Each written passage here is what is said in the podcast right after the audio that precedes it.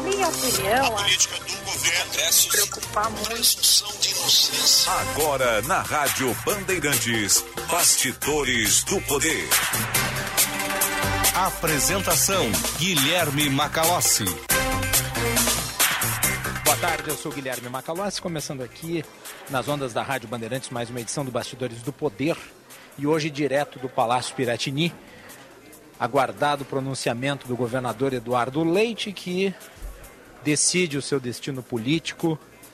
Nos próximos momentos, estaremos transmitindo aqui a sua manifestação direto da área residencial, uma coletiva de imprensa que está organizada, tem uma presença maciça de jornalistas. E o governador Eduardo Leite é aguardado nesse instante.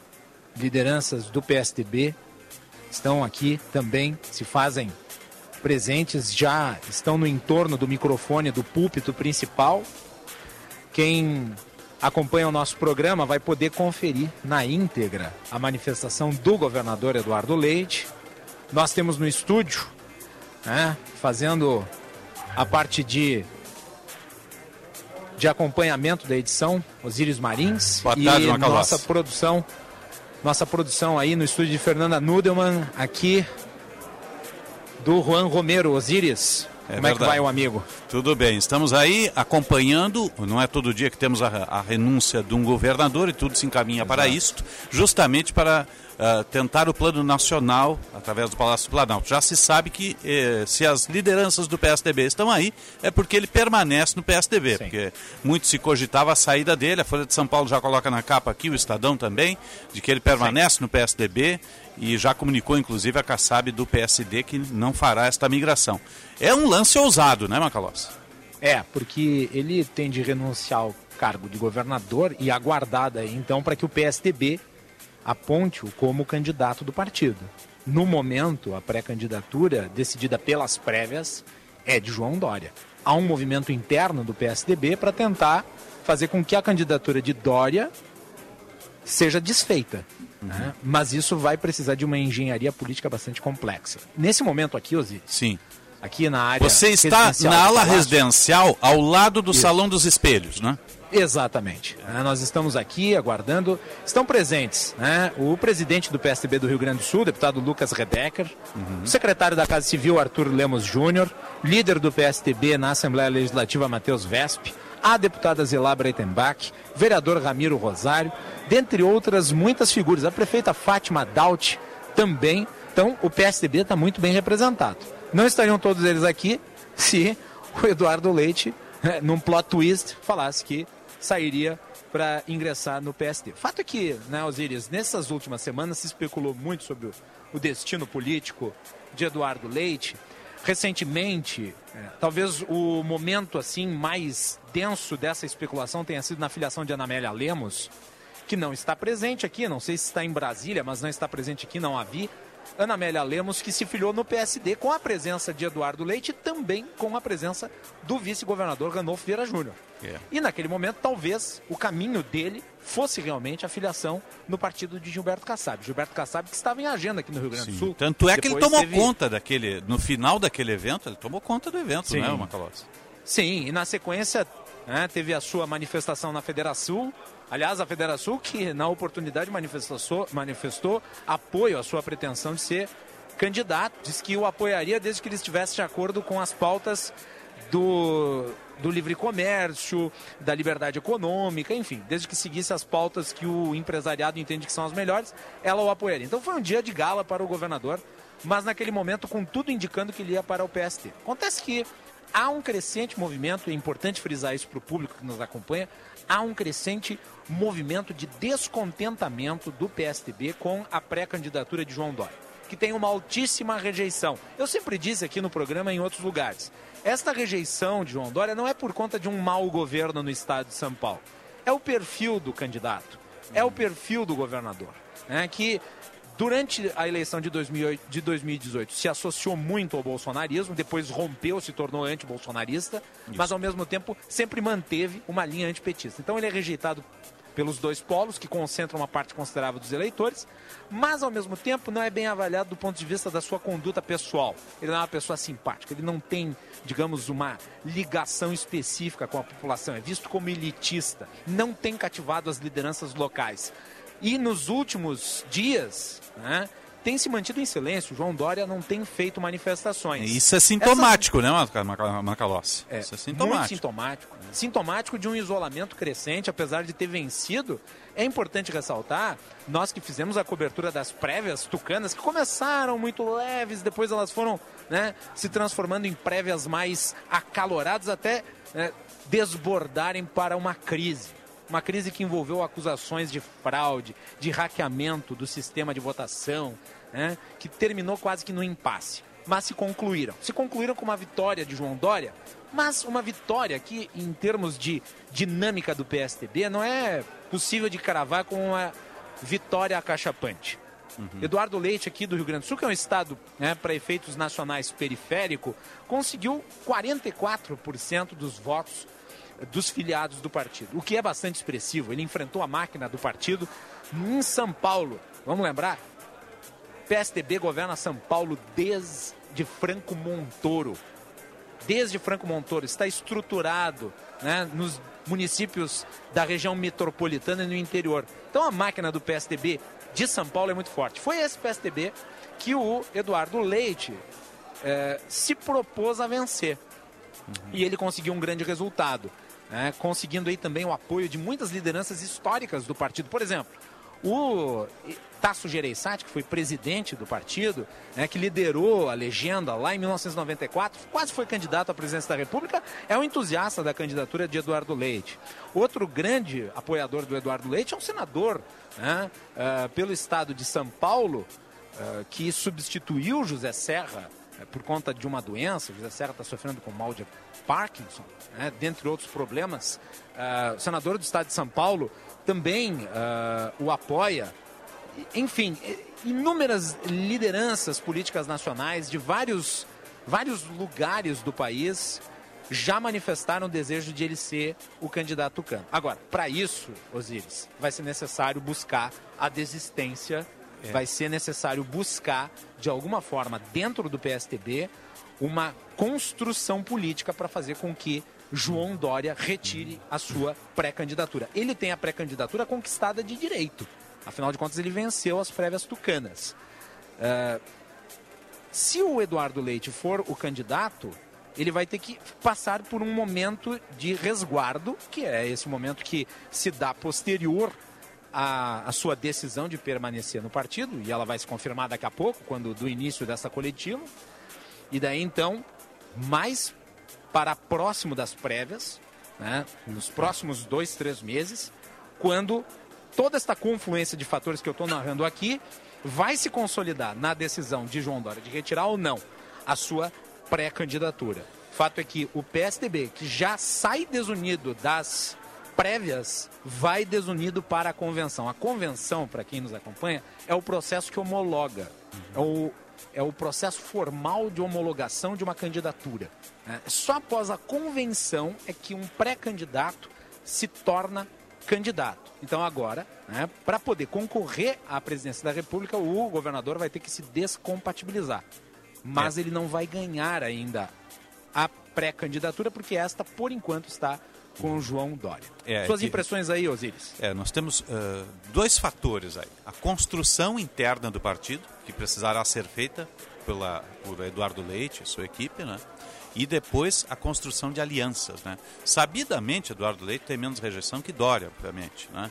Porque é, tem um trabalho mais novo, mas ele vem do Rio Grande do Sul, com um trabalho feito justamente no, no, no campo político e de gestão do Estado. Uhum. Isso o Cacifa. Você falou muito bem dos 44%.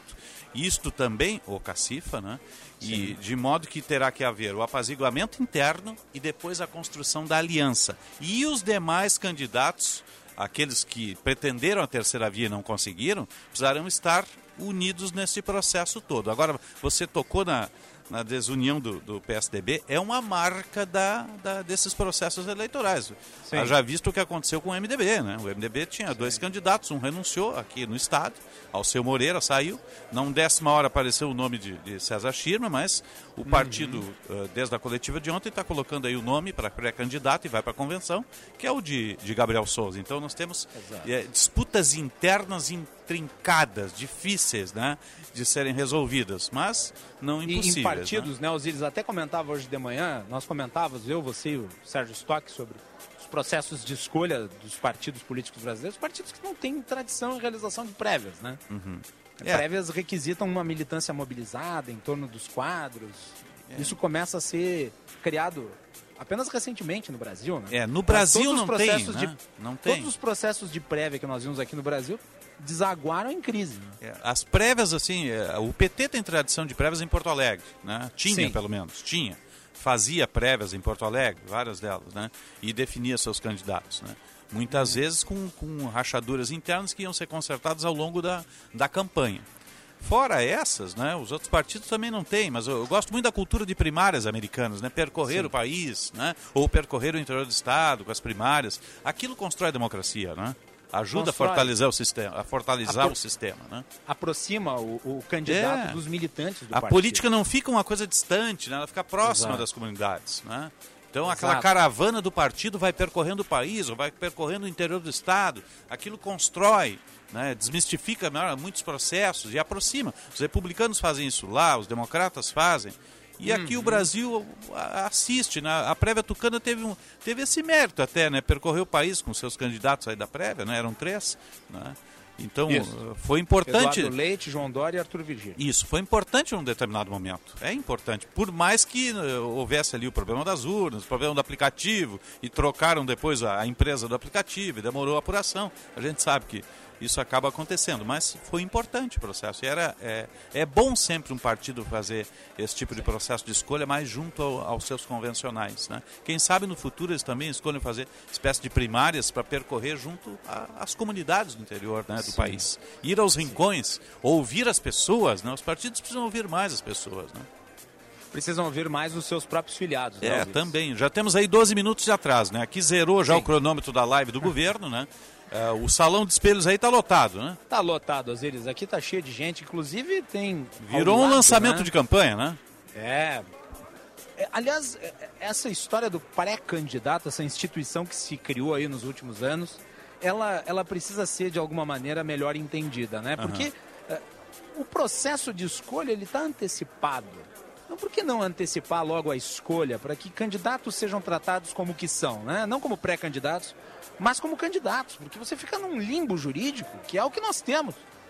Todo mundo sabe que Bolsonaro disputará a reeleição. Todo mundo sabe que eh, Eduardo Leite tem pretensões presidenciais. Eh, de modo que você é sem selo. É, é muito extravagante, mas é uma das muitas extravagâncias da nossa legislação. Osiris, eu queria apenas aqui, antes de iniciar, e Sim, sim. mencionar aqui que um nome que pode ser muito importante aí na composição para o governo do Estado, agora que Eduardo Leite né, busca né, almejar aí a presidência da República pelo PSDB, esperando a decisão do partido, um nome que surge né, para a composição no Estado, porque Eduardo Leite não concorre à reeleição, deixa um vácuo político. Né? E Sim. um nome que se cogita para compor é Arthur Lemos, que é o seu atual secretário da Casa Civil. Quem né? sabe não Pode será eventualmente vice até ser- de Gabriel Souza, hein? Exato. É, né? Pode ser o vice de Gabriel Souza. Uma Ele composição. né?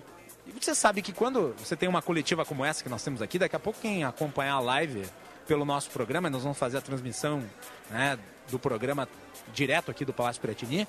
ah, quem sabe ah, vai, quem, quem acompanha vai constatar a posição das figuras políticas que estão né, ao redor do governador. A posição desses quadros sempre é importante, porque eh, essa posição indica prestígio.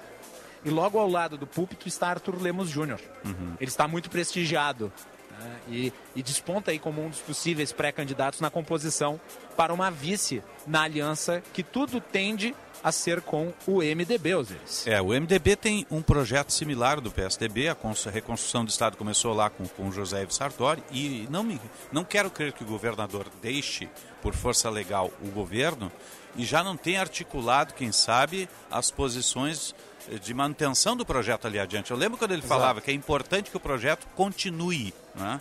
E ele deve ter articulado esses processos, eu acho que um deles passa por Arthur Lemos. Né? Com certeza. Vamos, levar, vamos lembrar que o Arthur Lemos ele substituiu o Otomar Vivian no comando Isto. da Casa Civil, né? Isso. E sob a sua condução, o governo alcançou muitas vitórias expressivas na Assembleia Legislativa. Portanto, ele tem trânsito com, com os partidos da base, o que é essencial. É o papel de um vice, né, Osiris? É, repete quem está aí do primeiro escalão do PSDB, na, na linha de Nós frente, aí, aqui- ao lado da posição do governador. É, daqui a pouco nós vamos ter a transmissão da live aqui Sim. pelo Bastidores do Poder. E no, no local aqui, né, na área residencial do Palácio Piratini, nós temos logo atrás do púlpito o presidente do PSDB do Rio Grande do Sul, deputado Lucas Redecker. Ao lado do púlpito nós temos a prefeita Fátima Adalt, o deputado estadual Matheus Versp, o secretário da Casa Civil Arthur Lemos Júnior, a deputada Zilá Breitenbach, o secretário de, governa, de governo e gestão, né, o secretário de governo e gestão, eh, dentre outros quadros eh, que eu consigo identificar aqui à distância. Ranolfo está aí? O Eu vice-governador? não o vi até agora. Ah, tá. Até o momento eu não consegui visualizar. Que é quem vai receber o cargo, né? Também não vi o ex-prefeito de Porto Alegre, que é uma liderança importante do PSDB. Marquesan. O ex-prefeito Nelson Marquesan e muito menos a ex-governadora Ieda Cruz. Mas Ieda Cruz seria realmente extravagante ver aqui, porque afinal de contas ela não é da ala aliada. Sim, mas é da executiva estadual e nacional, é- né? Sim, Tá, ela é tem. da executiva, mas Tem. ela não é aliada do governador, né? Ela apoiou João Dória, inclusive nas prévias tucanas. É, tem isso, tem isso. Né? Tem- De qualquer modo, Osiris, é uma sessão cheia, há uma grande presença da imprensa aqui e de outros líderes políticos eh, do PSTB, de, creio eu, vários municípios aqui da região metropolitana. Trata-se de um evento concorrido e nós estamos fazendo a cobertura ao vivo direto do Palácio Piratini, do Bastidores do Poder, nessa edição especial aqui. Bastidores do Poder, sempre com o patrocínio da Escola Superior dos Oficiais da Brigada Militar e do Corpo de Bombeiros Militar, realizando sonhos, construindo o futuro. Conheça o curso de Direito da ESBM, com conteúdo voltado ao ingresso nas carreiras militares. O curso capacita você a ingressar numa das principais carreiras jurídicas do Estado. Saiba mais em www.esbm.org.br ou pelo telefone 51 98147 9242. Repetindo, 98147 9242 ESBM realizando sonhos, construindo o futuro. Osiris, também é importante ressaltar o seguinte: ah, o Eduardo Leite ele ah, caminhava para o PSD por conta da legenda que lhe seria dada. Gilberto Kassab afiançou que uma vez no PSD ele seria candidato à presidência da República. Não é de, de ignorar-se que isso constitui numa, digamos, isca poderosa para alguém que tem ambição política, como é o caso do governador, que faz um, né, um mandato de realizações, tem pretensões, é, é visto por muitos como uma liderança representativa.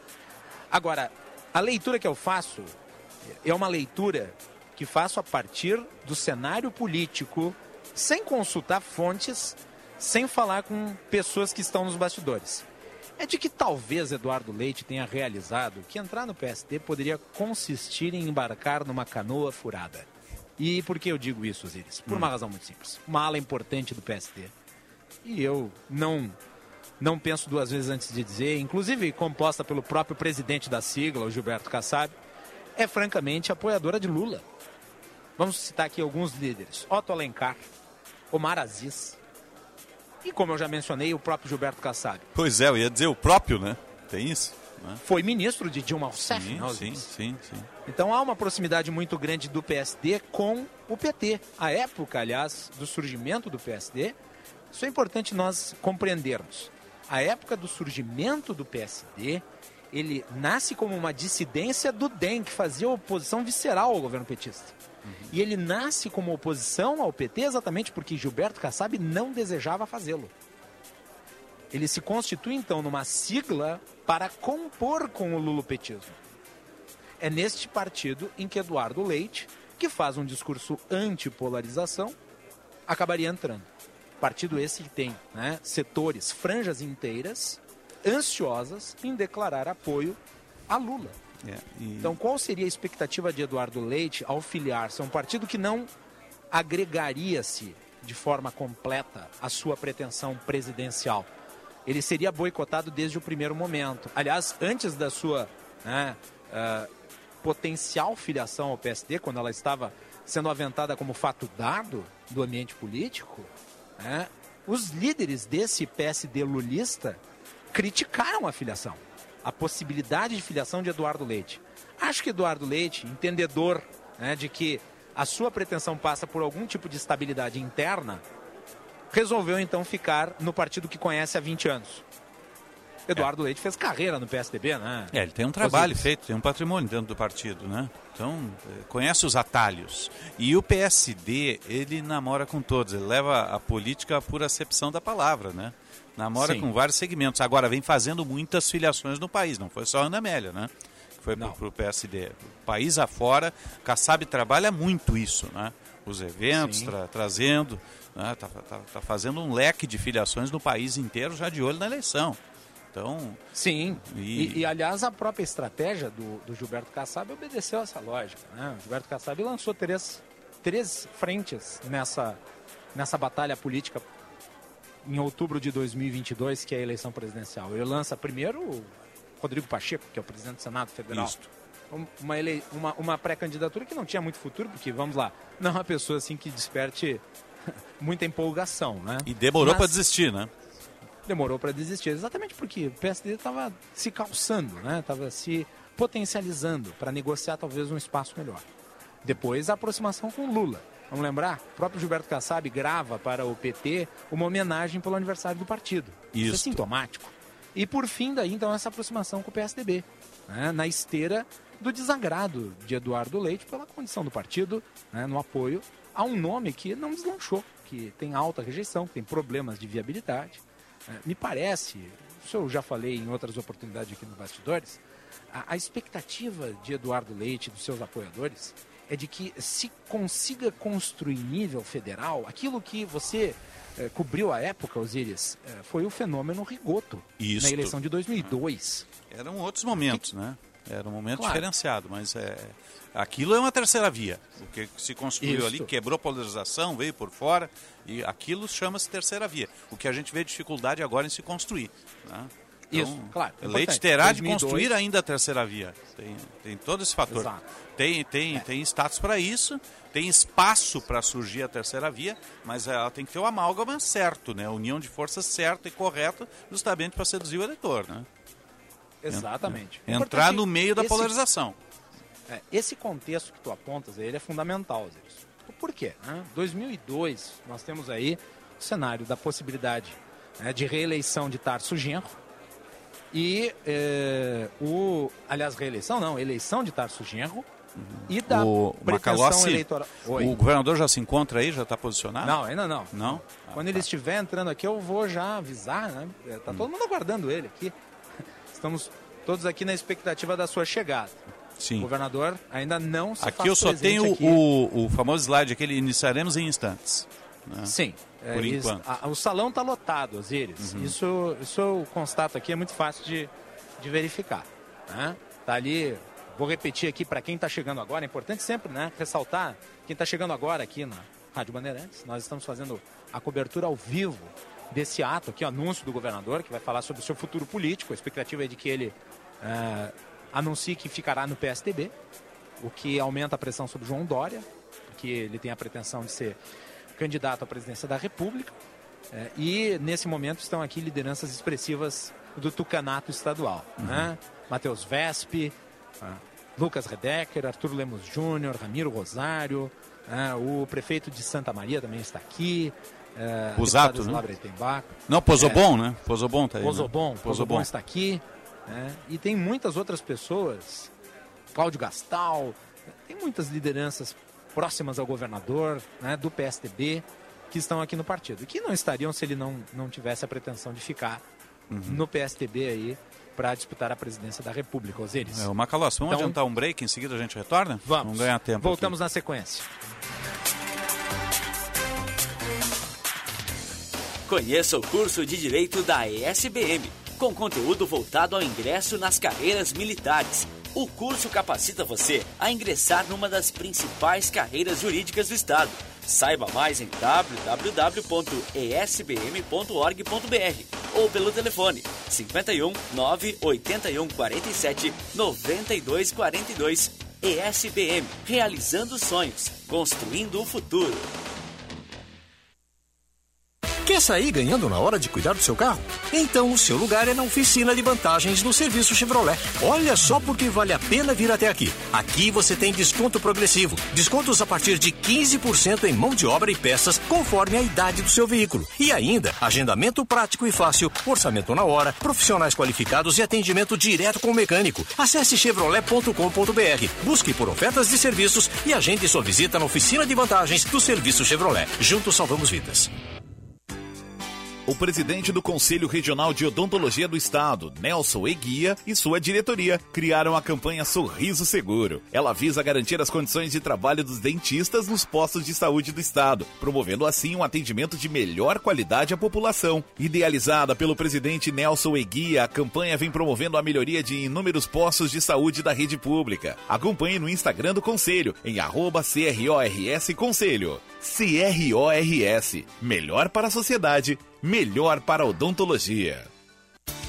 Se você é engenheiro e ainda não é sócio do Senge, está perdendo muitos benefícios. Venha fazer parte de uma entidade que luta pelos seus direitos e ainda garante vantagens e descontos especiais. Tem planos de saúde, cursos de qualificação, compra de veículos, previdência, orientação para empreender e muito mais. Acesse senge.org.br e associe-se. Senge RS 80 anos. Nosso maior projeto é você. Fala pessoal, aqui é o Teló e eu tenho uma dica pra lá de boa, hein? Tá precisando de praticidade no seu dia a dia? Então você tem que conhecer os cortes de frango congelados IQF da Lar. Além de deliciosos, são congelados um a um. É mais facilidade e muito sabor na sua cozinha. Tem frango a passarinho, filé de peito, sobrecoxas e muito mais. Experimente, se é lar, você pode confiar. Com escola e família juntas, muda tudo. Estudantes com famílias que participam de sua vida escolar ficam mais confiantes, interessados e melhoram o rendimento. E para incentivar isso, o governo federal, por meio do Ministério da Educação, criou o programa Educação e Família. Consulte os projetos disponíveis na escola do seu filho. Saiba mais em gov.br/mec. Ministério da Educação, Governo Federal, Pátria Amada Brasil. Bandeirantes. Você está ouvindo Bastidores, Bastidores do, poder, do Poder na Rádio Bandeirante. Com Guilherme Macalossi. Estamos de volta aqui direto do Palácio Piratini, aguardando a chegada do governador Eduardo Leite, né? Aqui na ala residencial. Grande expectativa hoje para o anúncio em relação ao seu futuro político. Bastidores do Poder, tem o patrocínio da Escola Superior dos Oficiais da Brigada Militar e do Corpo de Bombeiros Militar, realizando sonhos, construindo o futuro. E fique atento, beba água pura, muita água, livre de vírus e de bactérias. Água sem cheiro, sem gosto, com importantes sais minerais, ideal para sua saúde e de sua família. Purificadores e mineralizadores de água natural, gelada e alcalina, com ou sem ozônio na WaterSul. Ligue WaterSul 3231 4567. WaterSul, atenção total ao cliente. 3231-4567. Visite o nosso site www.watersul.com.br.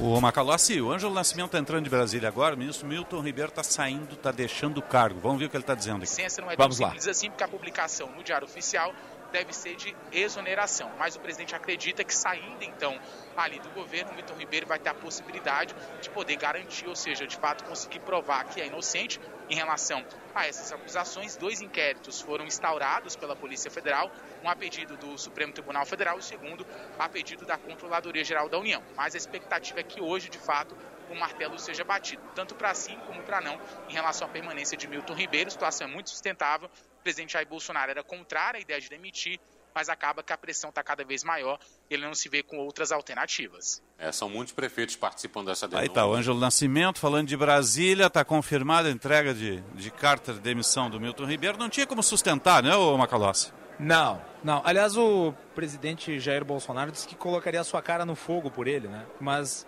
pelo visto, a flambada foi ardida. Não durou muito tempo. Mas também, Osiris, o público que nos acompanha, o que, que poderia esperar? Afinal de contas, nós estamos falando de um sujeito eh, que implicou o presidente num áudio. Não, pior que que, isso, eu estava eu tava lendo a matéria aqui do Estadão e, e da Folha. Bíblias foram impressas com a fotografia do ministro, amigo. Aí não, né? Isso chama-se sacrilégio. Isso é um absurdo. Além de, além de superfaturada, com a imagem do ministro. Onde é que está a impessoalidade da figura pública, né? Não, é uma divindade. Mas- Basicamente é isso. Mas isso rompe Estamos todos ao politeísmo. rompe todos, todos os preceitos né, da, da, da, da, questão pública, né? Da lisura, da Sim. transparência e tudo mais. Da impessoalidade, Além dessa- né? Além dessa lógica né, que se institucionalizou no governo Bolsonaro, que é a dos gabinetes paralelos. Tinha um gabinete paralelo da saúde, agora nós temos o gabinete paralelo da educação, conduzido por dois pastores, que, é importante dizer, isso tem que ser ressaltado, eles não são representativos da comunidade evangélica no país. Hã? A comunidade evangélica não tem nada a ver com dois bispos que resolvem ser lobistas da fé. É mais ou menos o que eles faziam. Teve prefeito, aliás, dizendo que verba para município foi negociada à base de quilo de ouro. Então, como é que você vai manter no cargo um ministro que atua desta forma? Aliás, a caracterização aqui é de crime contra a administração pública. E de Exatamente. responsabilidade. É, exatamente. É isso, é crime contra a administração pública, né?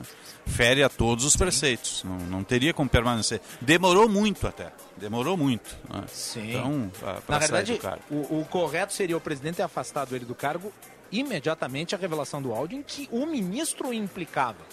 O ministro, no áudio vazado através da Folha de São Paulo, eh, fala que o presidente pediu para que um dos bispos fosse beneficiado. Não é uma declaração qualquer. Estamos a falar aqui da maior autoridade do país. É. Agora vamos esperar a investigação. Até onde vai a investigação, no caso, né? Já está nos Sim, principais. lembrando que a PGR já está abrindo inquérito aí para apurar a conduta do ex-titular do Ministério da Educação. E já está na capa dos principais portais, Folha de São Paulo, Globo Estadão, G1, Band, todos aqui, após convite do PSD, Eduardo Leite diz a Kassab que vai ficar no PSDB. Está na capa dos principais portais aqui, dos principais jornais do país, né? Dando destaque aqui. A Folha de São Paulo tem Eduardo Leite decide ficar no PSDB e desiste de filiação ao PSD de Kassab. né? E o Estadão também segue nessa mesma linha. É, Há um burburinho aqui, Osiris. Nós Diga. estamos a- direto do Palácio Piratini fazendo essa cobertura especial do Bastidores do Poder. Há um burburinho. A expectativa é de que o governador chegue aqui no Palácio a qualquer momento. Acho que vai começar a live. Acho que vai começar a coletiva. Então vamos, vamos com a transmissão, Osiris? Vamos com a transmissão, né? Estou aguardando Acho que aqui. deve ter um delay. É, deve ter um delay ainda, mas deve estar. alguém deve estar. no- deve ter um mestre de cerimônia, em seguida deve, deve anunciar aí. Deveremos ter a, a transmissão do, do Palácio Piratini, no caso, né? Então teremos a, a divulgação por parte do governador Eduardo Leite. né? Em seguida deveremos Vamos ter. com- Vamos Acho- rapidamente. vamos lá, acho que já temos o áudio. Vamos lá. Deputados. Então vamos lá, vamos direto. Boa tarde a toda a imprensa. Obrigada pela, presen pela presença dos que estão aqui. Obrigada pela participação dos que nos acompanham virtualmente. Nós estamos com mais de 60 veículos inscritos para essa coletiva.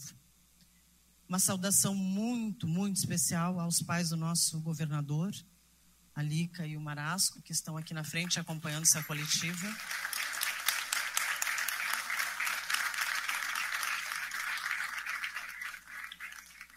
Eu gostaria, a nossa coletiva vai ser eh, comandada pelo nosso diretor de jornalismo, pelo Alexandre Elme, que está aqui.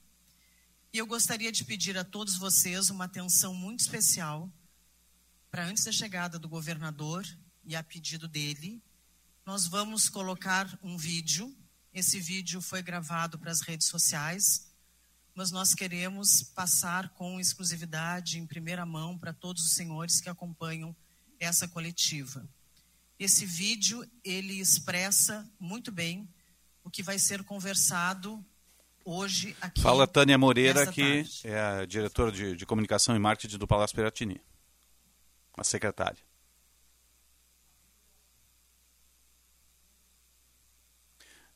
Duas e trinta e quatro e meio, 26 graus, dois décimos. Agora passa o vídeo vida é né? Esquenta e esfria, aperta e daí afrouxa. Sossegue e depois desinquieta. O que ela quer da gente é coragem. Nos últimos meses eu vivi e senti na pele essa genial frase do Guimarães Rosa. Concorrer à reeleição, disputar o Senado, trocar de partido, ir para presidente ou sair da vida pública parecem apenas decisões pessoais, onde a única coisa que está em jogo é o meu futuro. Mas não é assim. Quem faz política como missão aprende no dia a dia que a única coisa que importa é melhorar a vida das pessoas. É nessa direção que a gente deve colocar todos os nossos esforços, todas as nossas escolhas. A minha escolha impacta bem mais do que a minha vida. Ela não muda apenas o meu futuro. E é por isso que ela foi tão ponderada, tão demorada e tão difícil. Hoje, no dia 28, o dia que a gente celebra todo mês São Judas Tadeu, o santo das causas impossíveis, eu comuniquei, depois de conversar muito e de ouvir ainda mais, que eu vou renunciar ao cargo de governador do estado do Rio Grande do Sul. Atendendo que a lei eleitoral me obriga, eu vou renunciar ao poder para não renunciar à política. Os movimentos dos últimos meses, das mais diversas lideranças políticas e empresariais do país, dos mais diversos setores da sociedade, me deram a convicção de que eu preciso participar ativamente desse momento tão decisivo do nosso país e no meu estado, com liberdade e disponibilidade para me movimentar em qualquer direção necessária no Brasil ou no Rio Grande. E é por isso que hoje é também o dia do FICO. Fico no meu partido, o PSDB, porque o PSDB é importante na minha vida e na vida do meu país. Nós temos identificação na forma de enxergar a política e o Brasil, ainda que com diferenças normais, como em qualquer relação saudável. A carta chamado, assinada por lideranças tucanas, me sensibilizou muito. E a opinião de dois tucanos de longa data, o meu pai, a minha mãe, também pesou muito, porque é importante sempre a gente lembrar as raízes e o caminho que me trouxe até aqui. Eu me desincompatibilizo do governo para estar onde o meu partido mais precisar de mim, para ajudar a ter um novo olhar sobre o Brasil, para voltar a levantar a voz junto com outras forças políticas do centro democrático para construirmos um novo caminho, um novo futuro para o Brasil. É fácil construir esse caminho? É claro que não. Mas nesse dia de São Judas Tadeu, eu lembro que sempre sonhei com o impossível. Parecia impossível ser eleito prefeito tão jovem e vencemos. Parecia ainda mais impossível ser eleito governador com apenas 33 anos e novamente vencemos. Fizemos coisas que se julgavam impossíveis, reformas impossíveis, privatizações impossíveis, investimentos impossíveis, equilíbrio entre o fiscal e o social que sempre disseram impossível. E fizemos sem escândalos, sem negociatas, sem esqueletos no armário, sem brigas, sem conflitos inúteis. Fizemos com diálogo, com esperança, com projeto e confiança no futuro. Lá em 2019, nós assumimos um Estado que nem conseguia pagar as contas do mês, que atrasava pagamento de salários, que tinha dívidas acumuladas até com os hospitais, mesmo com os impostos aumentados. Hoje, temos as nossas contas em dia, o maior volume de investimentos da história recente do Estado, com obras em todas as regiões, com impostos reduzidos ao menor patamar do Brasil. Agradeço muito aos gaúchos e gaúchas por tudo e pelo tanto que nós fizemos juntos. Aqui nós fizemos o impossível que falta no Brasil de hoje. Eu deixo o governo de cabeça erguida. O mundo vive hoje com Macron na França, Trudeau no Canadá, com Jacinda Ardern na Nova Zelândia, com Zelensky na Ucrânia e tantos outros líderes, uma mudança geracional na política. Eles estão mudando o mundo com uma nova agenda ambiental, inovadora, pacífica e social, enfrentando os imensos desafios desse novo tempo com uma nova cabeça, com um novo olhar. E é esse novo olhar que eu quero ajudar o meu partido a levar para o meu país. Eu olho para o Brasil com entusiasmo pelo nosso imenso potencial e, ao mesmo tempo, com indignação pela nossa triste desigualdade. Eu não me conformo em ver a diversidade do nosso povo ser tratada como problema, quando, na verdade, é parte importante da solução. Nós somos mais fortes porque somos diversos, somos mais criativos por essa diversidade. Negros, brancos, índios, homens, mulheres, LGBTQIA, jovens e idosos, tantas e diferentes religiões e crenças. Nós precisamos nos colocar enquanto povo, não um contra os outros, mas todos contra os verdadeiros problemas, a pobreza imenso abismo social, esse sim que não pode continuar a nos dividir. Eu sou jovem e não abro mão de sonhar. Vão dizer que é mais um sonho impossível, mas é com os jovens que o impossível se torna possível. Por isso, nas próximas semanas, eu vou viajar pelo Brasil convocando os jovens a se engajarem na política pelo voto, para transformarem a política e o futuro, para transformarem o Brasil. Mais do que nunca, a gente precisa dos jovens para construir uma alternativa, algo de diferente para o Brasil. Nós precisamos que levem para a urna, para o seu país, para o nosso país, a energia, a paixão, o amor pelo futuro. Porque a oportunidade de uma eleição não pode ser desperdiçada com votos movidos por ser contra um, contra o outro ou contra os dois. A gente precisa ser a favor do Brasil, a favor do futuro. Nós precisamos da empatia, da visão solidária e coletiva que é própria dos jovens para reconstruir a esperança no coração e no amanhã de todos nós. Aos gaúchos, eu confio que vão entender o meu gesto. Eu não estou saindo, eu estou me apresentando. Eu estou levando a efeito o que foi dito lá na fundação do meu partido, o PSDB.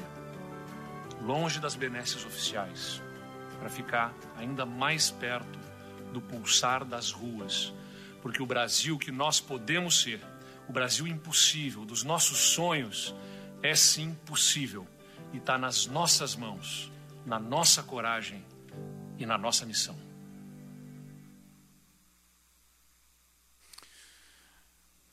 Duas e quarenta vídeo institucional do governador, praticamente um lançamento, não é, o Macalossi?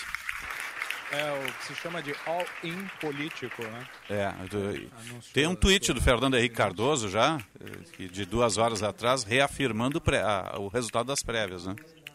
Sim. É, ele, aqui no seu, na sua Todos conta já oficial, aguardando a chegada, então, do nosso governador Eduardo Leite. Para darmos início à nossa foram coletiva. realizadas democraticamente, assim sendo, penso que devem ser respeitadas. Manifestação do ex-presidente Fernando Henrique Cardoso. É. O governador ainda não chegou, né? Segundo disse a Tânia Moreira aí, a secretária de comunicação, né? Ainda não está não tá presente. a chegada dele. 2h43, 26 graus 2 décimos, né? Agora vem o governador. Vamos lá. O governador chega sob aplausos aqui dos seus apoiadores políticos, é cumprimentado nesse momento. E agora vai ao púlpito para fazer a sua manifestação. Atrás dele está o vice-governador Ranolfo Feira. Vamos ouvir.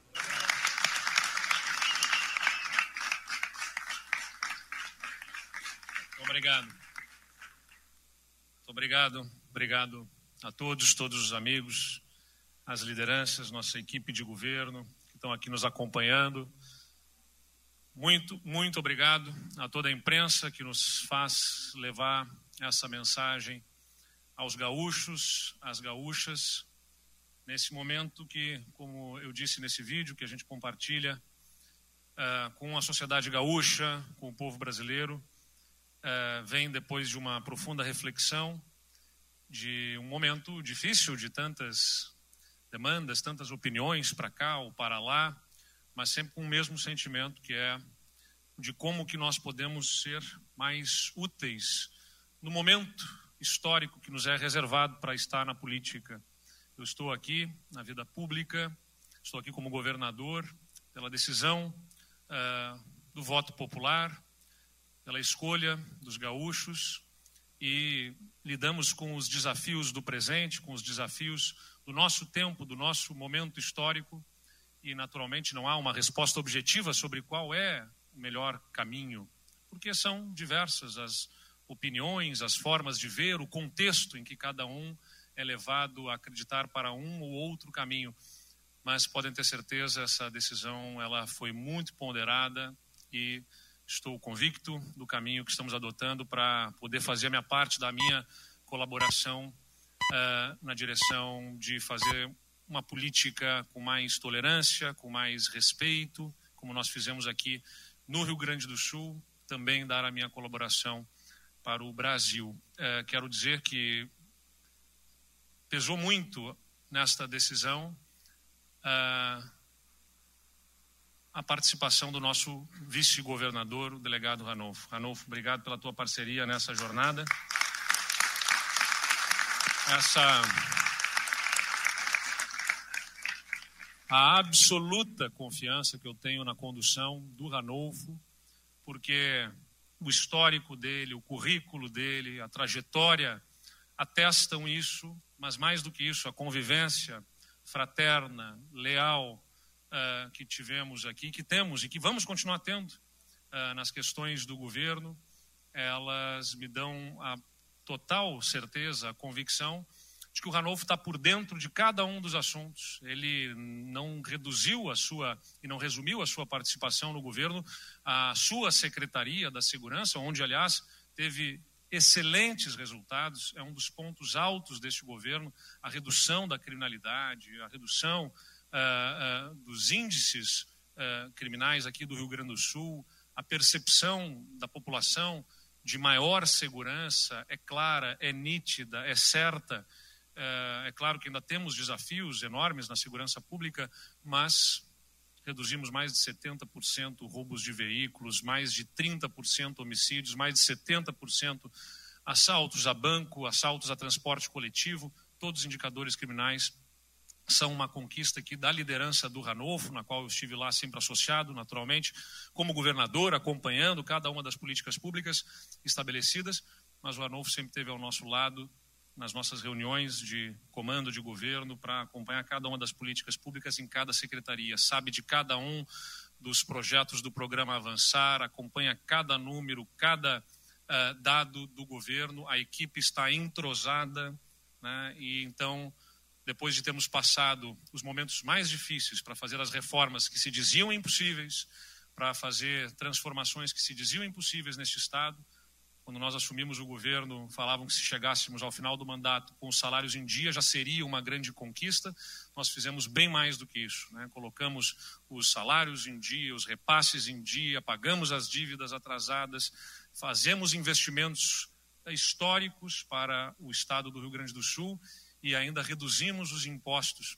O Ranolfo estava lá ao lado em cada uma das decisões, então tenho absoluta tranquilidade de que viramos o jogo e que o jogo continua sob a condução deste uh, novo comandante, o Ranolfo, que estava ali ao lado, uh, sempre ajudando nas decisões do governo. Então, Ranolfo, uh, toda a sorte aí que terás pela frente. A renúncia não se dá hoje, né? hoje é um anúncio, uh, nós devemos uh, providenciar para os próximos dias, muito provavelmente na próxima quinta-feira, uh, o ato este sim de transferência do cargo para o Ranovo. Mas quero também, antes de abrir aqui a manifestação para a imprensa, fazer um registro importante, que é o presidente do PSD, o Kassab. o presidente Kassab, do PSD, colocou um caminho de forma firme e clara para que eu pudesse me apresentar ao Brasil.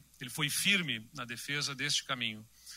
E eu reconheço este gesto dele e agradeço o gesto que me dirigiu, confiando na minha liderança uh, um projeto. Mas agradeço também a sensibilidade dele de compreender que a minha história no meu partido uh, não poderia ser renunciada uh, neste momento. Eu não poderia deixar a história que eu tinha construído e que construí até aqui no PSDB.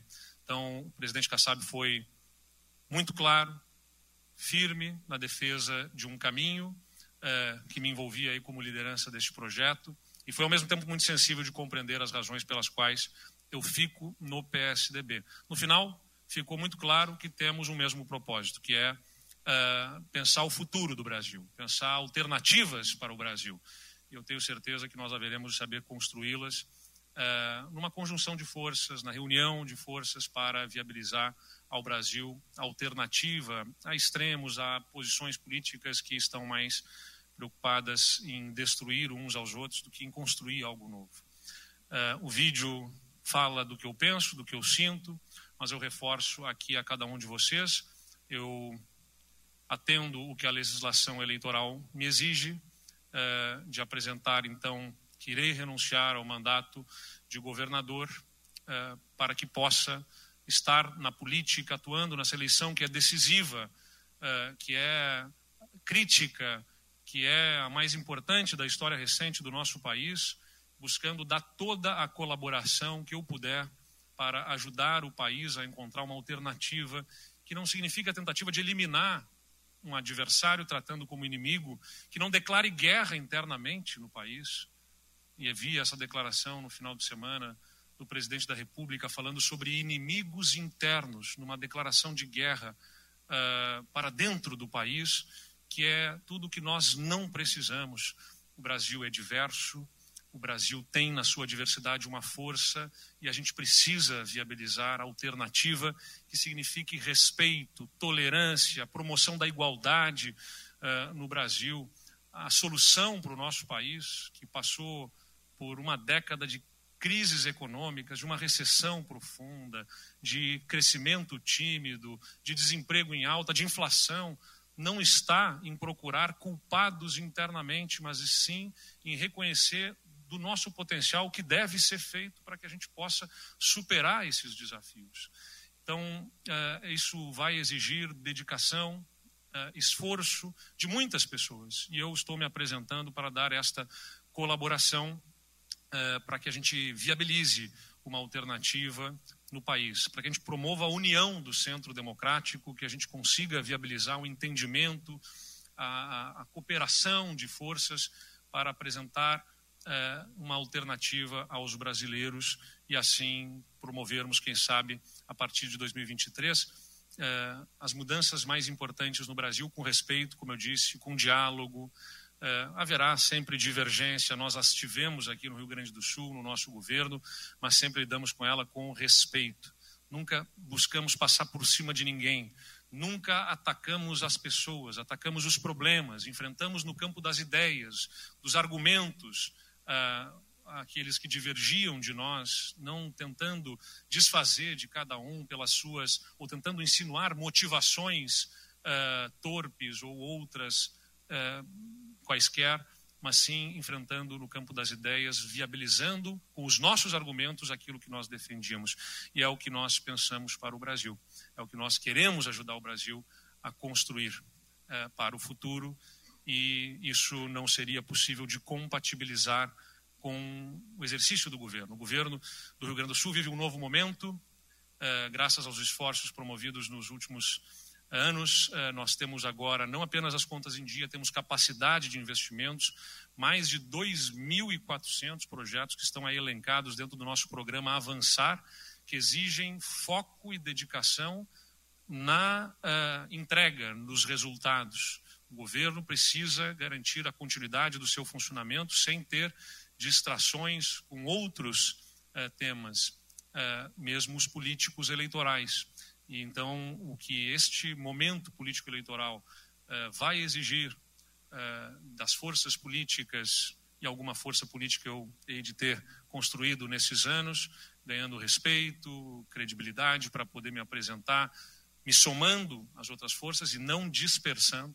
Eu poderia, se quisesse, simplesmente ser um candidato, ter caminho para isso, mas sempre disse: não contem comigo para dispersar energias, para dispersar candidaturas, porque não é sobre um projeto pessoal, é sobre o Brasil, é sobre viabilizarmos essa alternativa que eu percebo, sinto, é, é sonhada, é esperada por um grande número de brasileiros. Né? Muitos brasileiros estão na expectativa de uma alternativa entre a polarização que se apresenta para uh, construirmos ao invés de destruir. Então, muito obrigado. Eu abro imediatamente aqui as manifestações, as inscrições.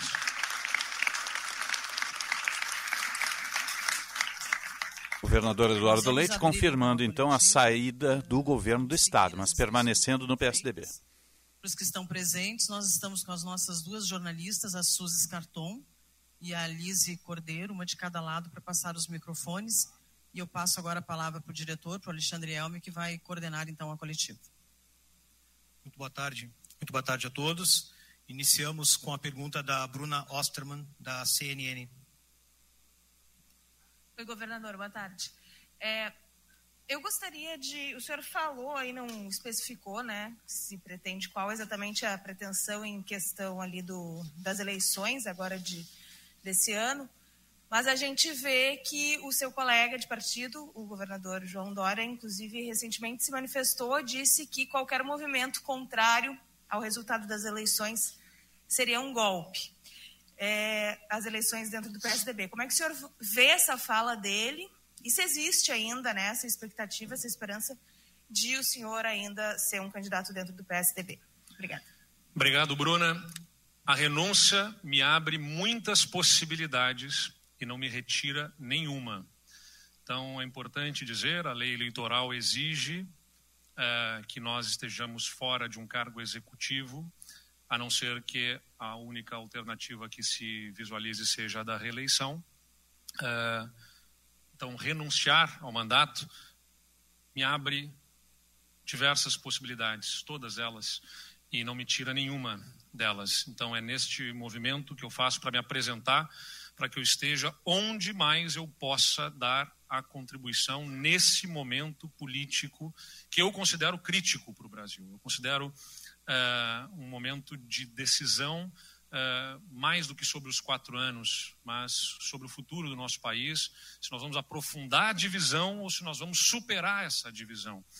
E isso vai exigir muito esforço de muita gente, abnegação, uh, entendimento de todas as partes de que não é sobre seu projeto pessoal, por mais legítimo que seja. Não é sobre as prévias, não é sobre o partido, é sobre o Brasil. Não pode qualquer projeto ou outro estar acima do nosso sentimento de viabilizar uma alternativa para o país. E, nesse sentido, eu tenho a mesma posição do governador João Dória. Uh, eu, aliás, liguei para ele agora há pouco, telefonei a ele justamente e conversei, tivemos uma conversa amistosa, uh, no tom cordial que sempre nos tratamos e reafirmamos que estamos com o mesmo sentimento: o de missão, o de servir ao Brasil, o de viabilizar a alternativa. Eu respeito as prévias, as prévias são respeitadas, elas aconteceram, são legítimas, mas como eu disse, não é sobre as prévias, sobre o partido, sobre o projeto pessoal, é sobre o Brasil. E a mesma posição que nós temos, aliás, é aquela que eu salientei desde as prévias que eu vou pegar as próprias palavras do governador João Dória, que numa, num evento no último dia 22 de fevereiro uh, mencionou, como está constando na própria imprensa, abre aspas, eu amo o Brasil e em nome desse amor pelo Brasil não vou colocar o meu projeto pessoal à frente daquilo que sempre foi a índole que me fez ter orgulho de ser brasileiro. O meu país, o povo do meu país é mais importante do que eu mesmo. Então, se chegar lá adiante e lá adiante tiver que oferecer o meu apoio para que o Brasil não tenha mais essa triste dicotomia uh, de ter Lula ou Bolsonaro, eu estarei ao lado daquele e de quantos forem os que serão capacitados para oferecer uma condição melhor ao Brasil. Fecha aspas. Essa foi a declaração pública do governador de São Paulo, João Dória, no último dia 22 de fevereiro, no evento. É a mesma posição que eu tenho.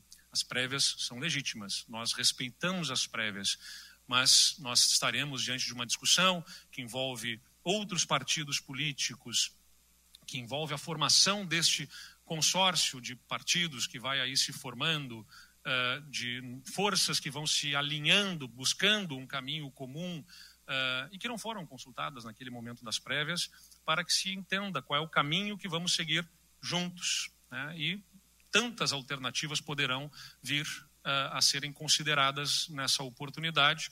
Eu insisto, estarei ao lado para somar, para construir um caminho comum e não para dividir, não para dispersar as forças. Vamos fazer uma pergunta virtual da colega Fabiane Tostes, da Folha de Vitória.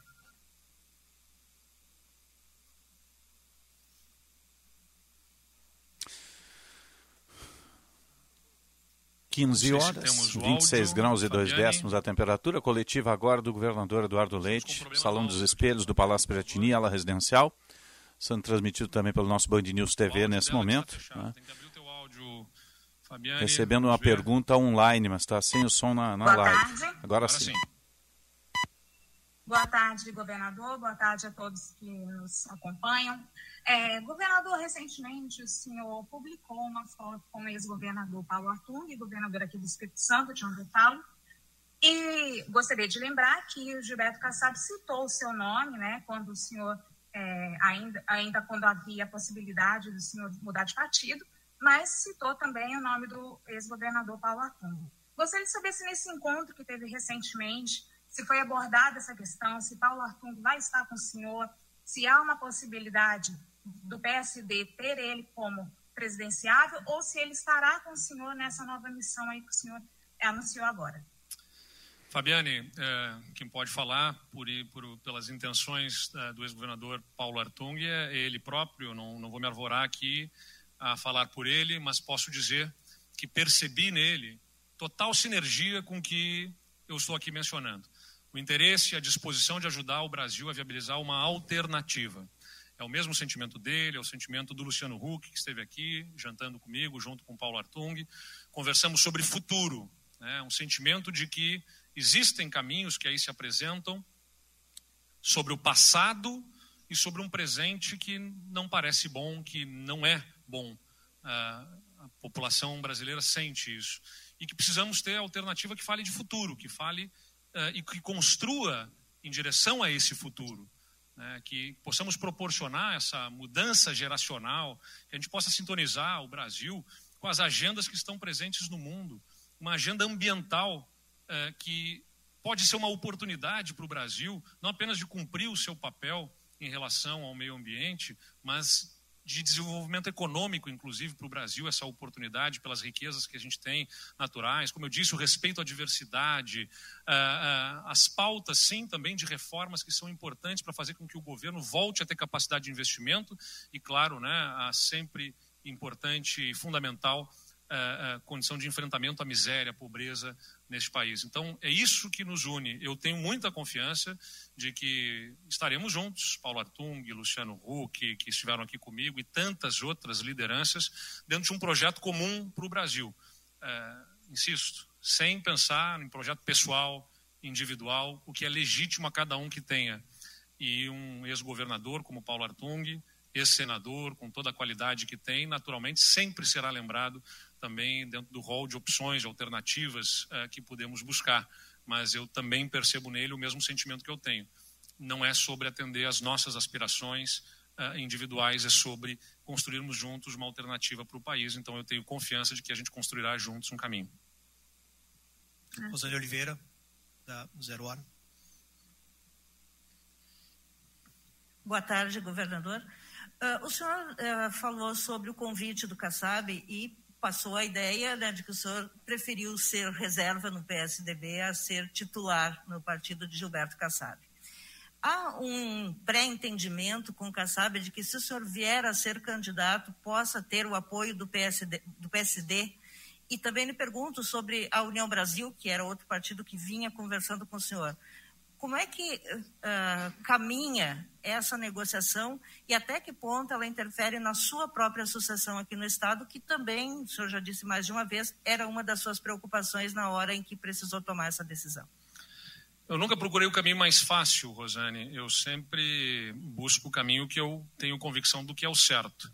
Uh, é claro que eu estou na política com esse sonho, essa vontade de mudar o mundo. E acho que a gente vai mudando o mundo, mudando a realidade à nossa volta e estendendo, a partir da nossa ação, uh, em direção a, a, espaços maiores. Né? Eu tive a oportunidade de ser vereador, de ser prefeito, hoje de ser governador do meu estado. Então tenho sim essa vontade, essa disposição, que talvez seja o que é mais próprio do jovem, não exclusividade deles, mas é, é próprio da juventude a irresignação, uh, o inconformismo, a vontade de mudar as coisas e busco os caminhos para fazer isso.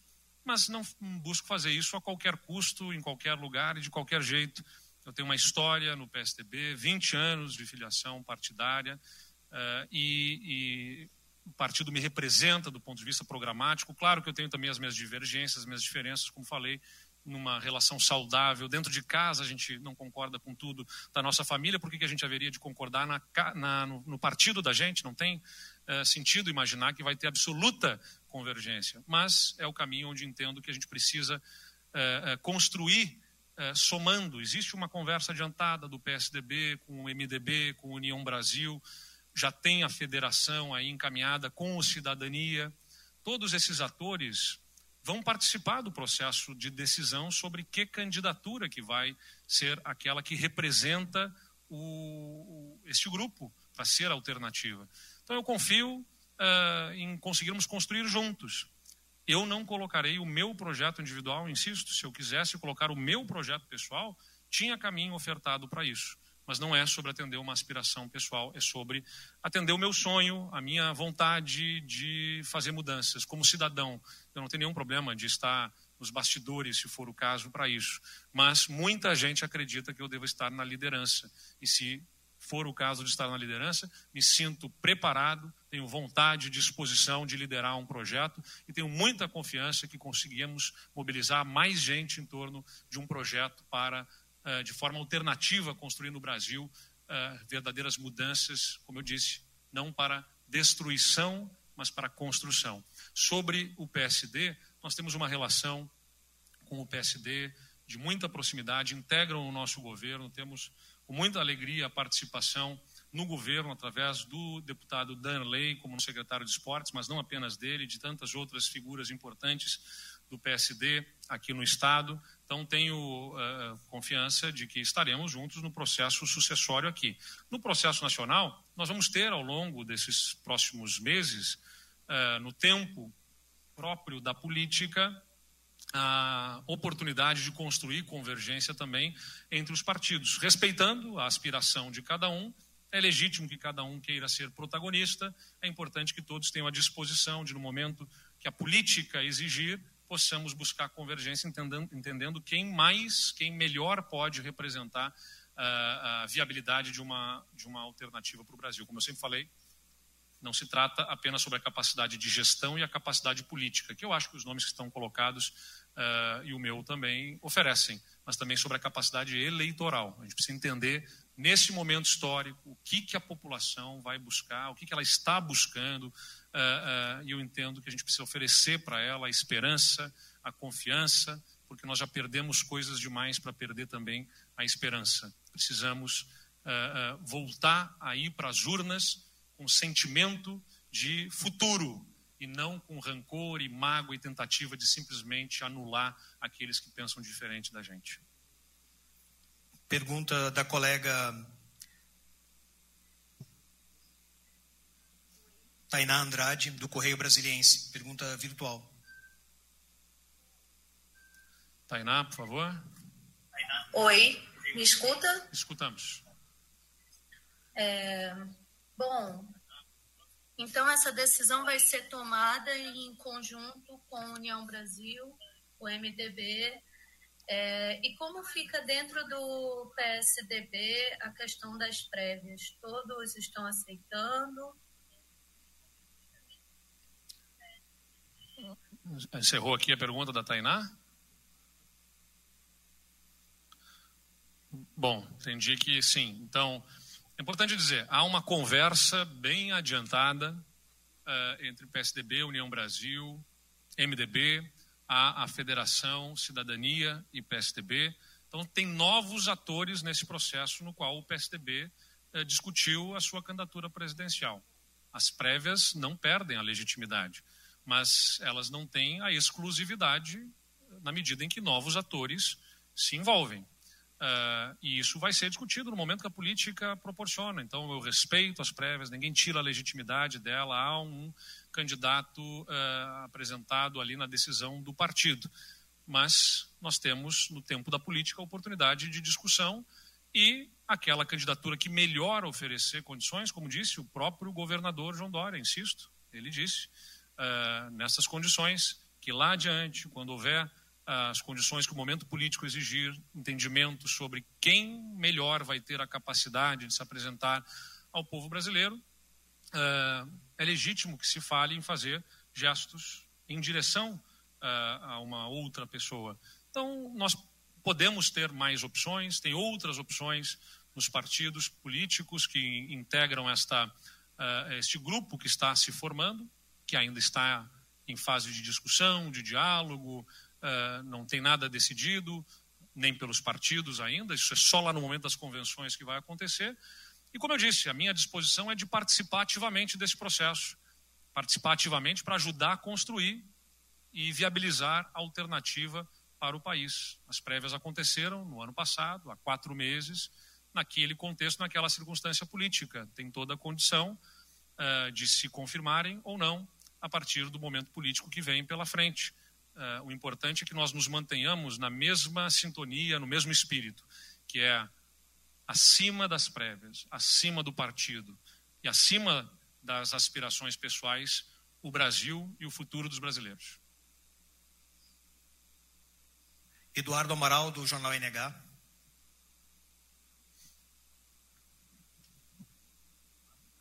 Boa tarde, governador. Uh, o senhor falou sobre as eleições nacionais, mas gostaria de falar da eleição local. Uh, as suas movimentações eram muito aguardadas, não só pelo PSDB, mas também pelo MDB. Inclusive, membros do MDB uh, chegaram a dizer nesta semana que o governo, a máquina governamental, entrou nas prévias do MDB para influenciar a candidatura do, do agora candidato oficial do partido, Gabriel Souza. Olhando esse cenário, como é que o senhor vai se posicionar em relação às eleições do Rio Grande do Sul. Seu candidato é o vice-governador Ranulfo Vieira ou é o deputado Gabriel Souza? O PSDB liderou esse projeto até aqui e tem um grande nome para continuar liderando esse projeto, que é o nosso vice-governador, delegado Ranulfo.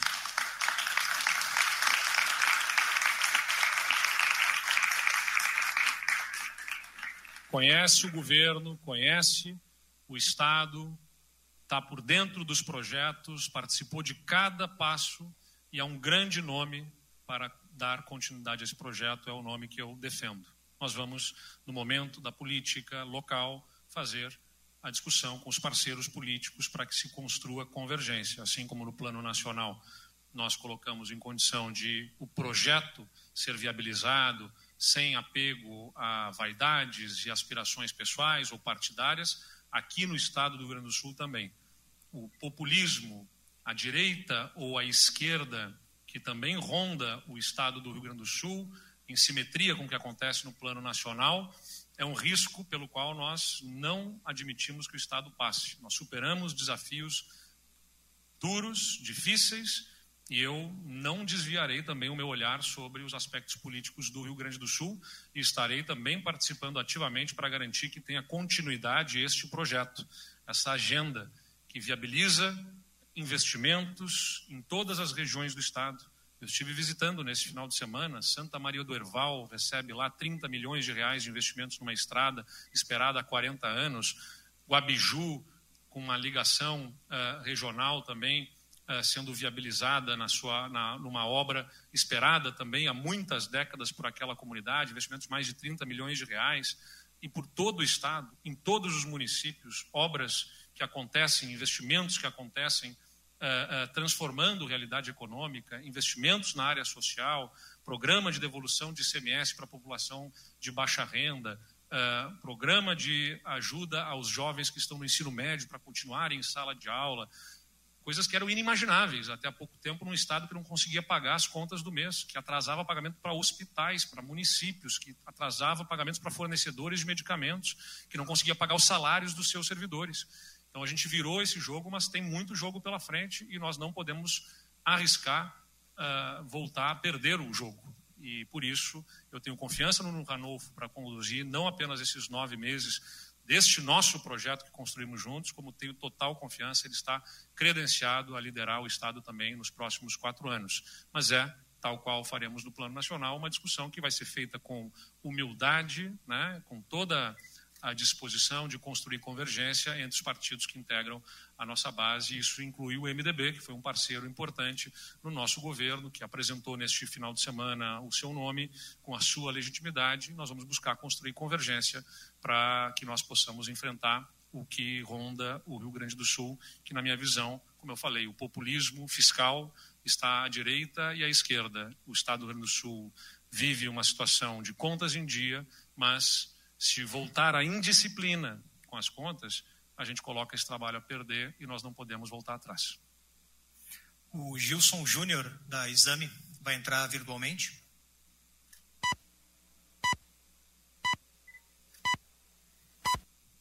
Está marcando 13 e 15, coletiva do governador Eduardo Leite, que renunciou ao cargo, colocando seu nome ao, ao Palácio do Planalto. Não, não falou exatamente é, qual cargo o senhor para que caminho o senhor vai, cargo, mas o senhor ainda sonha em ser presidente do Brasil, em ser candidato à presidência pelo PSDB? Gilson, perguntar isso a um político que já foi prefeito e é governador é como perguntar a um jornalista se ele quer ocupar uma posição numa revista de circulação nacional, se ele quer ser âncora de um telejornal no horário nobre. Naturalmente, nós temos as nossas aspirações de forma individual, a vontade de estar protagonizando né, naquele caminho, naquele, naquela profissão na, que nós escolhemos para atuar. É claro que eu desejo poder dar uma contribuição como presidente da República, mas eu não faço dessa aspiração pessoal uh, uh, um projeto que se sobreponha ao que eu quero como cidadão, que é ajudar o Brasil a construir de forma sólida uh, crescimento, para viabilizar distribuição de renda de forma sustentada. Né? O Brasil dá voos de galinha e, em seguida, né, entra em processos de recessão, recessivos, que acabam gerando mais pobreza. A gente está vivendo isso agora. Né? A gente teve, num período recente, uh, crescimento econômico que gerou uma falsa percepção de bem-estar na população em anos recentes, e, em seguida, o populismo fiscal, o gasto desenfreado, a falta de compromisso uh, com as contas gerou perda de credibilidade, né? Uh, o, o, o, desequilíbrio nas contas gerou necessidade de aumento de juros, freou a economia, uh, gerou a inflação, fez a população perder poder de compra, aumentou desemprego. Então, a, a gente tem vivido no Brasil uma constante oposição entre ou vai ser sensível socialmente ou vai ser é, responsável fiscalmente. E as coisas não são opostas. É possível, nós mostramos aqui no Rio Grande do Sul, conciliar é, responsabilidade com as contas públicas, não gastar mais do que se arrecada e, ao mesmo tempo, ter programas que ajudam a atender a população mais carente, mais vulnerável. É possível a gente criar um ambiente econômico melhor sem precisar ser uh, deixar de ser sensível com a população mais carente e, ao mesmo tempo, é possível ser firme no combate à criminalidade e ter políticas afirmativas de uh, inclusão, de cultura, de desenvolvimento social. Essa oposição, essa tentativa de criar inimigos internos, eu não aceito e vou atuar para ajudar a constituir um ambiente político melhor no país eu me sinto preparado, me sinto em condições, tenho vontade, tenho disposição para ser, sim, presidente. Mas não é, ninguém é presidente pela sua mera vontade pessoal. Uh, uma candidatura à presidência não é levada por um projeto pessoal, ela é um projeto que tem que ser construído coletivamente e eu estarei me apresentando, se entenderem que nessa função eu deva colaborar. Se não, eu estarei ajudando em qualquer outra posição para ajudar o Brasil a encontrar um caminho alternativo. Jonathan Bittencourt, da Record TV. Boa tarde, governador. a gente deu para entender que você mantém o seu nome à disposição do partido e também desses novos atores para disputar a presidência da República. Mas caso isso não se confirme mais à frente, existe a possibilidade do governador buscar uma reeleição aqui no estado do Rio Grande do Sul? Jonas, eu vou mencionar novamente o que foi dito antes. A renúncia me abre muitas possibilidades e não me retira nenhuma.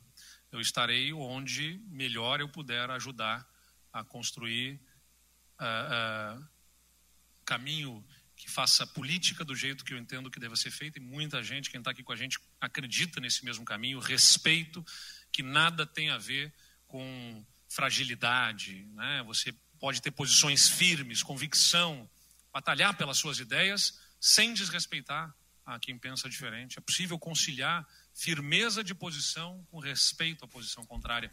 Essa política que eu defendo, que nós estamos praticando aqui no Rio Grande do Sul, deve ser continuada. Eu acho que a gente pode e deve continuar com outra pessoa na liderança.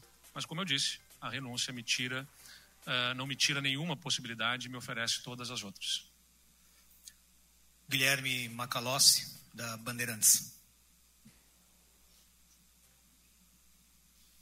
Governador, boa tarde, boa tarde a todos. Nós estamos ao vivo na Rádio Bandeirantes transmitindo o evento.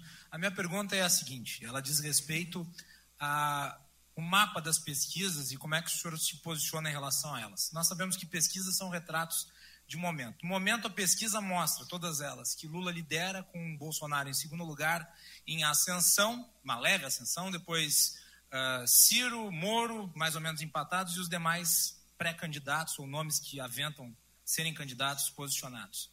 Em termos competitivos, né, como o senhor se posiciona ainda mais abaixo nessa lista, como é que o senhor se vê em relação a esses nomes que talvez até estejam à sua frente? Qual que é a sua vantagem em relação a eles para ser o candidato que possa furar esta polarização? Obrigado. Macalossi, essa é uma discussão que será feita a partir de agora, dentro dos espaços políticos apropriados dos partidos, mas o que eu insisto em relação às pesquisas é que elas têm que ser analisadas para muito além das intenções de voto elas precisam ser analisadas pelo que dizem respeito à avaliação do governo, à expectativa em relação ao futuro, à imagem pessoal de cada um dos candidatos, a rejeição que cada um deles tem, a possibilidade de crescimento das candidaturas, o sentimento do eleitor, do cidadão.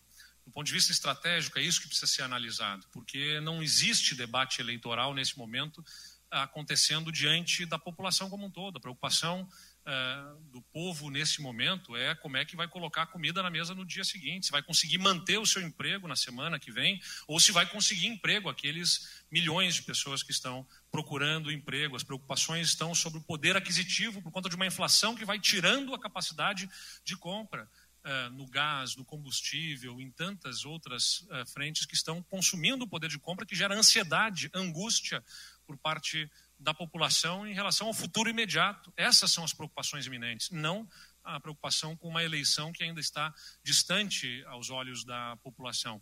Portanto, eu entendo que as pesquisas devem ser olhadas muito além das intenções de voto. E o que elas dizem para mim é que há sim espaço muito nítido para a constituição de uma alternativa, uma primeira via daqueles que votaram lá uh, em Bolsonaro em 2018 para evitar a volta do PT e, ao mesmo tempo, daqueles que estão uh, uh, pensando e considerando a, a, a votar em Lula simplesmente para tirar Bolsonaro. Quais são os sentimentos que essas pessoas têm? Né, você não pode simplesmente atacar um ou outro pensando que ali estão motivações de diversas, diferentes. Muitas vezes sentimentos muito próximos estão motivando o voto num ou no outro porque na verdade as pessoas estão procurando um caminho que atenda aos problemas delas.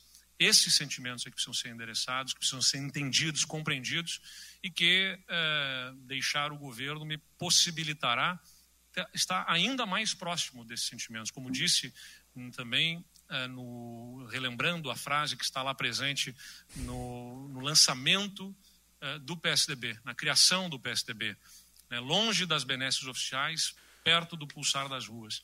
O que eu pretendo fazer ao longo dessas próximas semanas e meses é intensificar esse contato, que eventualmente o exercício do governo acaba nos dificultando. porque aqui a gente precisa estar especialmente dedicado sobre planilhas orçamentárias, sobre processos administrativos, uh, processos jurídicos, análises de, de, programas e projetos que estão em execução, acompanhamento, follow-up, fazer todo o acompanhamento do governo com os secretários sobre os projetos que estão uh, tendo algum tipo de dificuldade ou não, e isso acaba dificultando essa aproximação nesse momento crítico de uhum. decisão que se avizinha. Então, eu vou intensificar esse contato, para que nós possamos interpretar, interpretar essa, esse sentimento e oferecer um caminho alternativo. Mas uma coisa eu tenho certeza: é sobre tratar do futuro. Não adianta querer se apresentar nessa eleição simplesmente sendo nem um ou nem outro ou nem os dois, porque o que a gente precisa é trazer a população para ser a favor de algo. Nós não vamos virar o jogo dessa disputa eleitoral simplesmente convencendo que os outros são piores. Nós precisamos mostrar que temos um caminho melhor. E entre esses dois caminhos que estão se apresentando, existe uh, um que representa o passado e o outro que representa o presente. Está faltando quem fale de futuro. E eu venho com a minha juventude falar deste futuro que é meu e de tantos outros jovens e que nós não vamos aceitar ser destruído esse futuro, comprometido por aqueles que estão apenas interessados em destruir um ao outro, em levar para o seu campo político uma vitória eleitoral, condenando o futuro do Brasil. Aí, governador Eduardo Leite, no ato de renúncia do cargo para colocar o, o, o, seu nome à disposição do partido para a disputa do Planalto, a presidência da República. Né? Permanece no PSDB e coloca o nome para o partido. O partido tem um nome já tirado de prévias com João Dória, vai ter que resolver esse imbróglio aí. 3 e 25, 26 graus 3 décimos, é o Bastidores do Poder ao vivo com Guilherme Macalossi e Juan Romero lá no Palácio, Palácio Piratini, no Salão dos Espelhos, num ato concorridíssimo. Nós vamos fazer um breve intervalo, retornamos em instantes. Tabacaria Paromas, 20 anos de tradição, atendimento personalizado.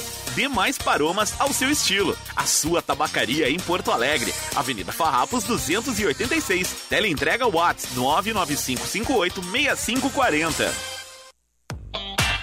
Quando o assunto é polêmico, você se sente livre para discordar?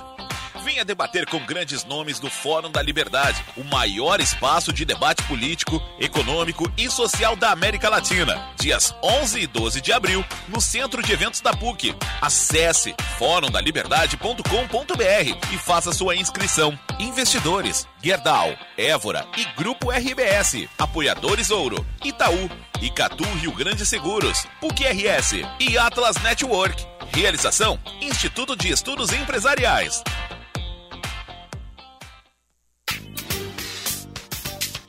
Kia Stonic. O primeiro híbrido para você circular com muito mais economia. Motor capa 1.0 turbo GDI com 120 cavalos de potência. Faróis de LED, central multimídia com tela de 8 polegadas e espelhamento sem fio para smartphones.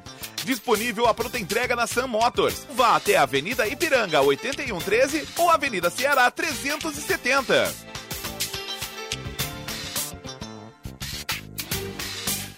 Porto Alegre contra a dengue. A Prefeitura de Porto Alegre está empenhada em combater a dengue, com técnicos da Secretaria de Saúde percorrendo os bairros para identificar e eliminar focos do mosquito, além dos serviços de varrição, capina e retirada de lixo em praças e vias públicas. Você também pode e deve ajudar. Evite o acúmulo de água parada em pátios e terrenos, especialmente em vasos, pneus, garrafas e entulhos. Prefeitura de Porto Alegre. Mais cidade, mais vida.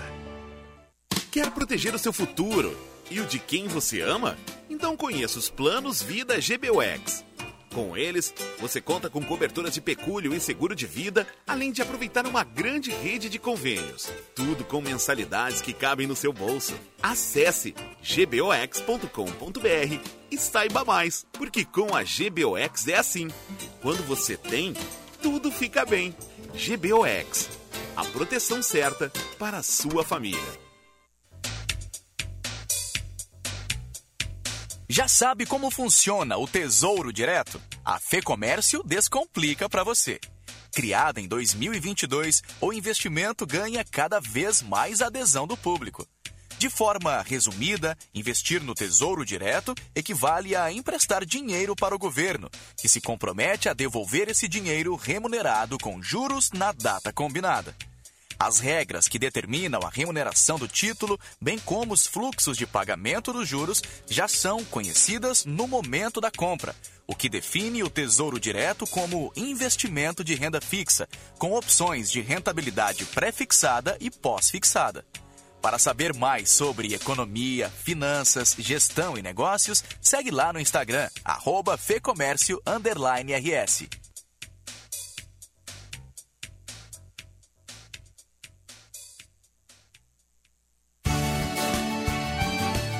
Agronotícias, com Cissa Kramer.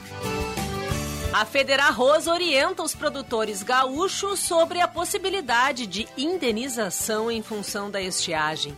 Segundo a entidade, os arrozeiros atingidos pelos eventos climáticos têm direito à indenização, mas é preciso comprovar a dificuldade temporária, como explica o advogado Frederico Bus. Para exercer esse direito, um produtor ele deve cumprir determinados requisitos, adotar determinado procedimento. Qual é esse procedimento? Em primeiro lugar, ele deve documentar, comprovar as perdas ocorridas em razão da estiagem. Esta comprovação ela pode ser realizada através de um laudo técnico, elaborado pelo seu engenheiro agrônomo, com uma anotação de responsabilidade técnica, preferencialmente, no qual será quantificada e comprovada a perda ocorrida na lavoura em decorrência da estiagem. Agronotícias. Oferecimento Senar RS. Vamos juntos pelo seu crescimento. Audi Topcar. Descontos de até 15% para produtor rural. No Insta, arroba topcar.audi. E Asgave. Carne de frango. Valorize as marcas do nosso estado. Olá, gente do Rio Grande Amado. Pensou em carne de frango, aquele galetinho ou um risoto especial? Hum, deu água na boca, não é? Escolha a carne de frango produzida aqui no nosso estado, direto das regiões produtoras, pertinho de você. A avicultura alimenta pessoas em todo o mundo, gerando atividades no campo, postos de trabalho e estimulando a economia do nosso estado. Valorize nossas marcas. Visite www.asgave.com.br e siga nossas redes sociais. Associação Gaúcha de Avicultura Asgave. Há meio século na Ipiranga, esquina com a Barão. Rispoli Veículos já é tradição. Carta de crédito, compra, venda, troco na troca, consignação. Plataforma de negócio sempre à sua disposição. 50 anos de trabalho e vivências. E dedicação sempre maior. Rispoli Veículos, cada vez melhor. Rispoli Veículos, cada vez melhor. Chegou a hora de se proteger contra a gripe. Já está disponível na Panvel a vacina tetravalente contra a H3N2 e demais variantes do vírus influenza. Acesse nosso site ou app e saiba quais as lojas com serviço de vacinação. São mais de 75 unidades com amplo horário de atendimento. Vacina contra a gripe é na Panvel. Bem você, você bem.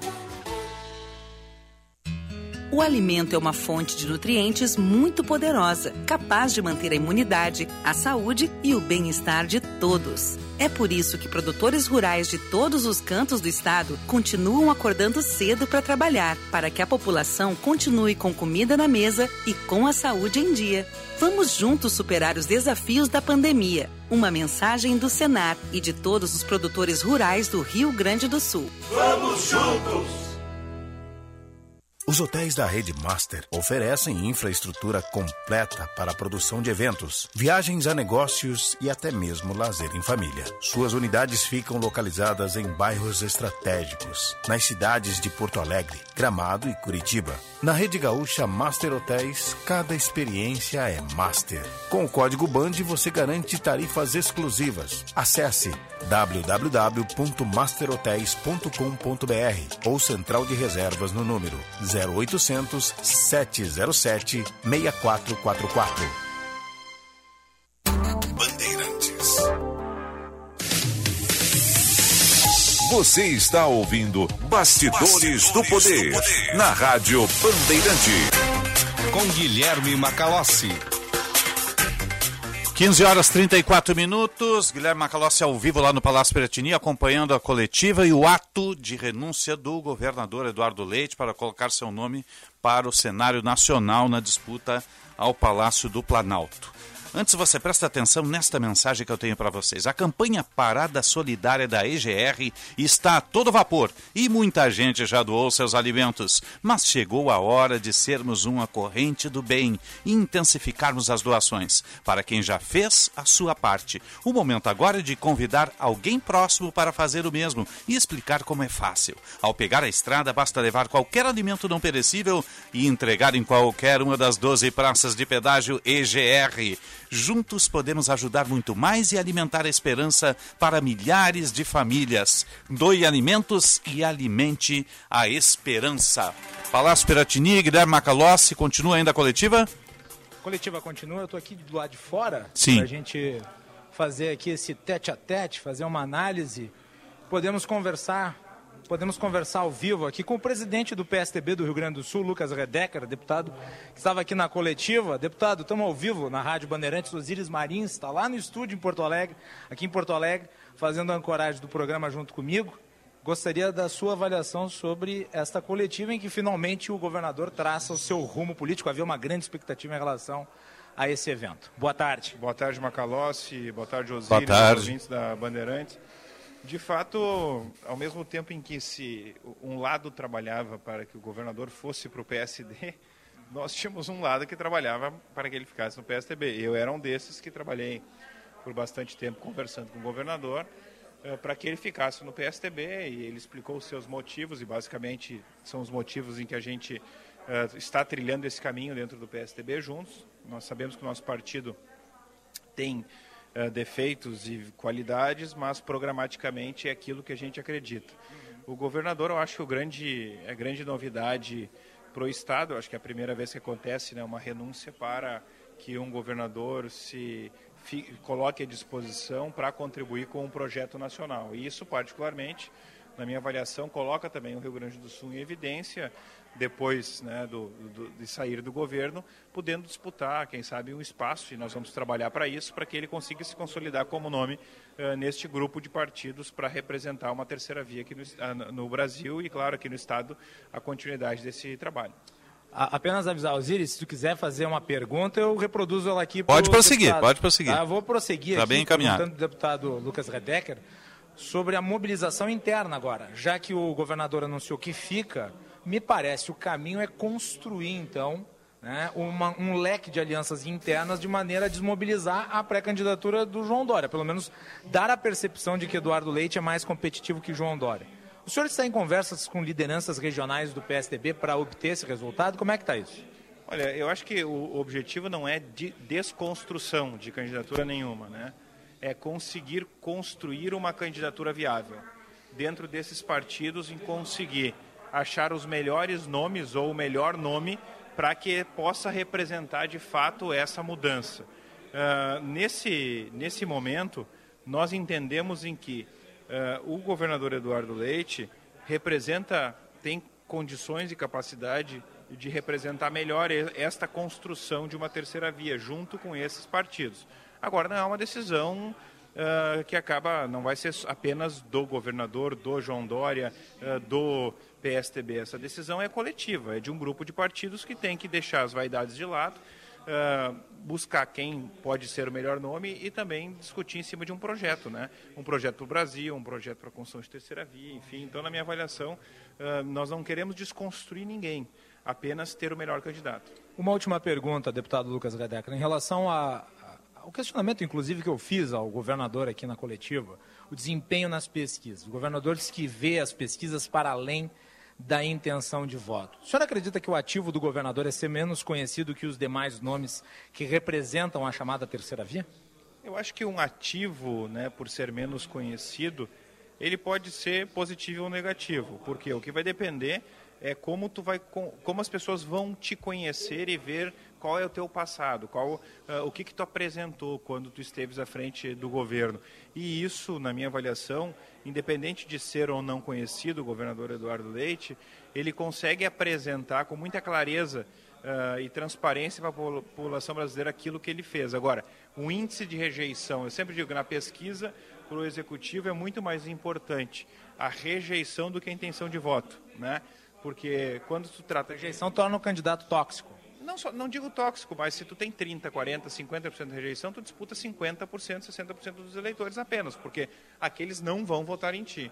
E eu vejo o governador com índice de rejeição menor do que os outros, é desconhecido mais do que os outros e tem toda a possibilidade de ser conhecido, assim como foi aqui no estado do Rio Grande do Sul. Era prefeito de Pelotas, conhecido numa região, se tornou conhecido e conseguiu conquistar uh, através do projeto que foi construído. Então, eu acredito que ele tem toda a possibilidade, sim, de crescer durante as eleições. As redes sociais nos dão hoje uma condição de muito mais rapidez para se tornar conhecido um candidato do que antigamente, que dependia de jornal, televisão e rádio. Então, é, é um grupo, de, é uma cadeia que acaba fazendo com que tu consiga tornar o candidato mais conhecido e aí a pessoa pode avaliar quem é o que e o que, que representa. Muito bem, deputado Lucas Redecker, que é o presidente do PSDB, está aqui no Palácio Piratini, nesse evento em que o governador anunciou o seu futuro político, a renúncia ao cargo do governo do Estado e o seu mantenimento no PSDB. Deputado, muito obrigado por ter participado ao vivo aqui no Bastidores do Poder. Hoje estamos em loco, fazendo o programa aqui, direto da ala residencial do Palácio. Parabéns, Macalossi, abraço ao Osíris, um abraço. pela, pela Rádio Bandeirantes estar sempre no primeiro momento de dar as boas notícias aí. Essa sendo uma boa notícia aí que nós podemos ter o futuro do Brasil aí talhado pelo Rio Grande do Sul. Tá bem, então muito obrigado, deputado, novamente. É isso aí, Osiris. Estamos aqui acompanhando Sim. então essa coletiva de imprensa. Falamos agora com o presidente do PSDB do Rio Grande do Sul, deputado Lucas Redecker, que estava aqui, estava ao lado do governador Eduardo Leite. 3 e 40 26 graus, 2 décimos no ar para a Escola Superior dos Oficiais da Brigada Militar e do Corpo de Bombeiros Militar, realizando sonhos, construindo o futuro. E conheça o curso de Direito da SBM, com conteúdo voltado ao ingresso nas carreiras militares. O curso capacita você a ingressar numa das principais carreiras jurídicas do Estado. Saiba mais em www.esbm.org.br ou você liga o código de área 51 981 4792 9242 98147 9242 ESBM, realizando sonhos, construindo o futuro. Pois não? Oi, tem aqueles quadrinhos para casa? Lar Docilar. Não, não. Só esse aqui, ó. Hã? ITBI, Doce ITBI? Como assim? É que depois que a prefeitura deu um desconto de 50% no ITBI, o pessoal só me pede esse quadro agora. Aproveite que a Prefeitura reduziu a taxa de ITBI de 3% para 1,5% e finalmente coloque a sua casa no seu nome. Vale apenas para transações imobiliárias realizadas até 31 de dezembro de 2020. Saiba mais em prefeitura.poa.br barra ITBI reduzido. Prefeitura de Porto Alegre. Mais cidade, mais vida. Conheça o curso de Direito da ESBM, com conteúdo voltado ao ingresso nas carreiras militares. O curso capacita você a ingressar numa das principais carreiras jurídicas do Estado Saiba mais em www.esbm.org.br ou pelo telefone 51 981 47 92 42. ESBM, realizando sonhos, construindo o futuro. Sabemos que por aqui o povo é apaixonado por esporte. Não importa se é vermelho, azul, verde ou amarelo, sempre tem torcida. E para todo apaixonado por esporte, existe a KTO.com. Palpite com razão, palpite com emoção, palpite com diversão. KTO.com. Te registra lá e usa o código promocional DONOS e dá uma brincada. Acesse o Instagram, arroba KTO Brasil e conheça. Minuto Simers. O Sindicato Médico do Rio Grande do Sul atua em prol da proteção, saúde e da valorização aos médicos, através da defesa política, jurídica, contábil, ofertas e serviços totalmente especializados aos médicos. Associe-se ao Simers e tenha qualificadas facilidades em sua vida profissional e pessoal. Ligue 51 30 27 37 37. Simers. Defender os médicos é defender a saúde. Quer sair ganhando na hora de cuidar do seu carro?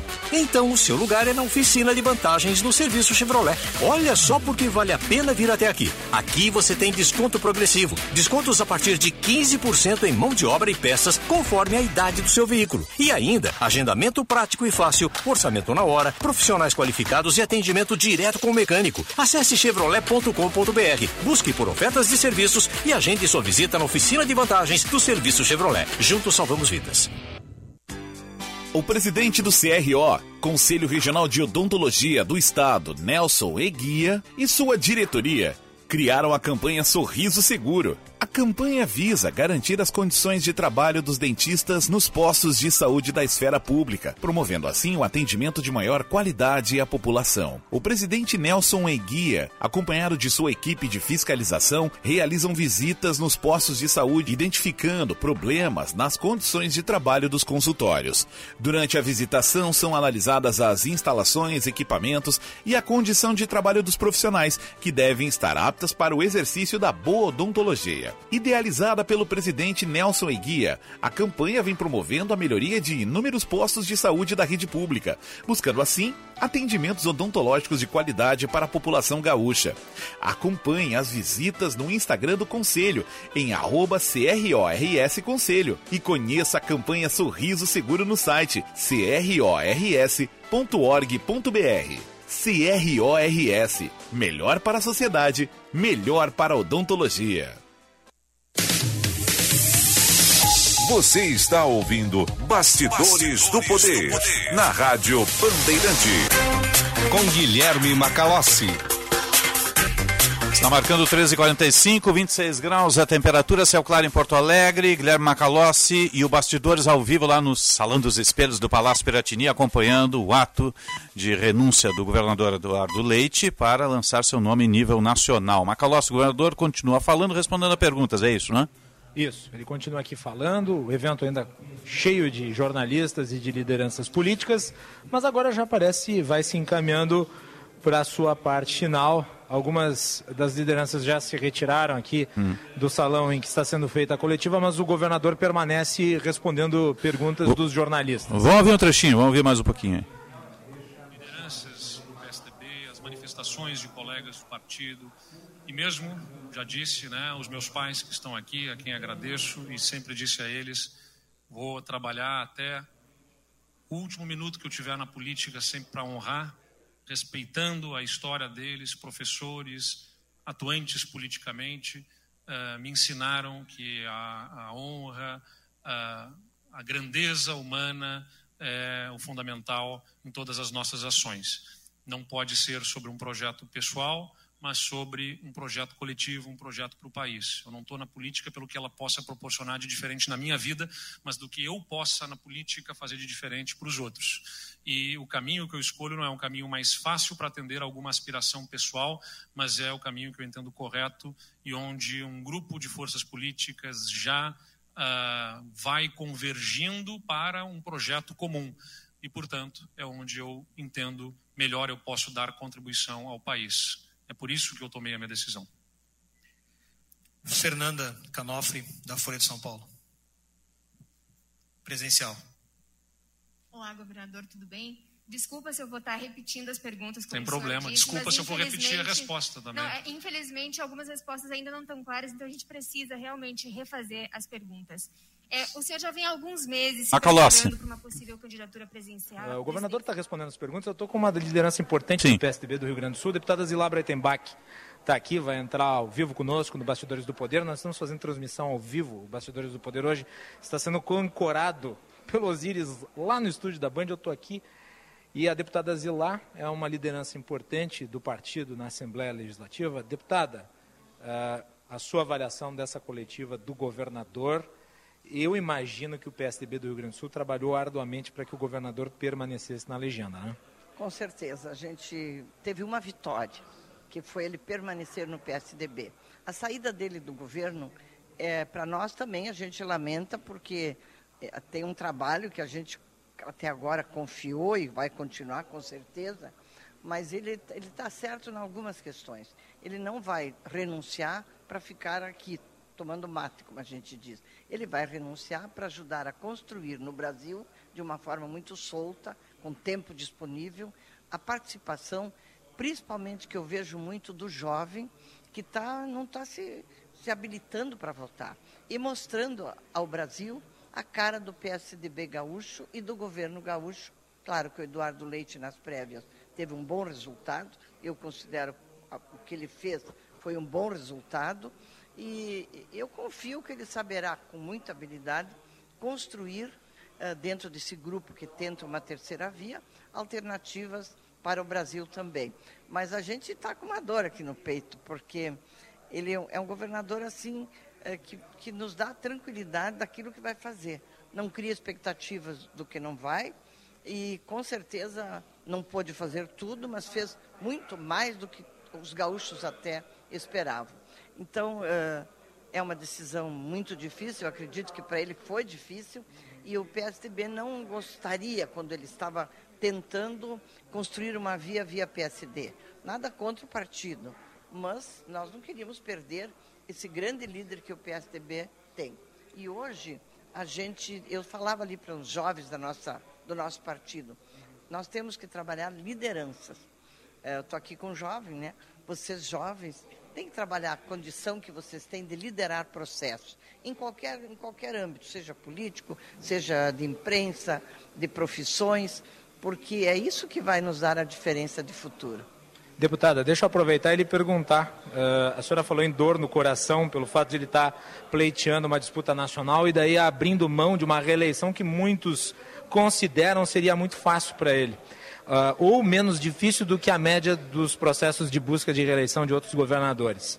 Uh, eu lhe pergunto, na saída de Eduardo Leite, o vácuo criado, ele hoje reforçou aqui a condição de Ranolfo Ferreira Júnior como o candidato da sua preferência, como candidato que representa o governo. Mas a gente não pode ignorar que há um partido importante, que é o MDB, processo de escolha já praticamente concluído com o Gabriel Souza, como é que se dá agora a construção de uma aliança com esse partido que me parece o aliado preferencial? Qual desses dois nomes é, vai preponderar na sua avaliação? Eu, pessoalmente, sempre o nome do meu partido, né? Ranolfo Vieira. Mas a política ela é muito dinâmica. E os partidos vão conversar bastante ainda, até decidir o, o que o PSDB toma a decisão de concorrer com candidatura própria, com Ranolfo, ou compor. E nós vamos discutir, ainda nada está posto, é discussão e a maturidade também dos partidos entenderem que muitas vezes é como na guerra, às vezes tu recua para avançar. Mas eh, eh, eu, como PSTB, sempre opto por uma candidatura do PSTB. A senhora não considera, uma última pergunta, a senhora não considera, dada a manifestação do deputado Alceu Moreira no seu ato de desistência, de que uh, o governo, no caso o Palácio Piratini, teria agido para modificar o resultado do processo de escolha do MDB.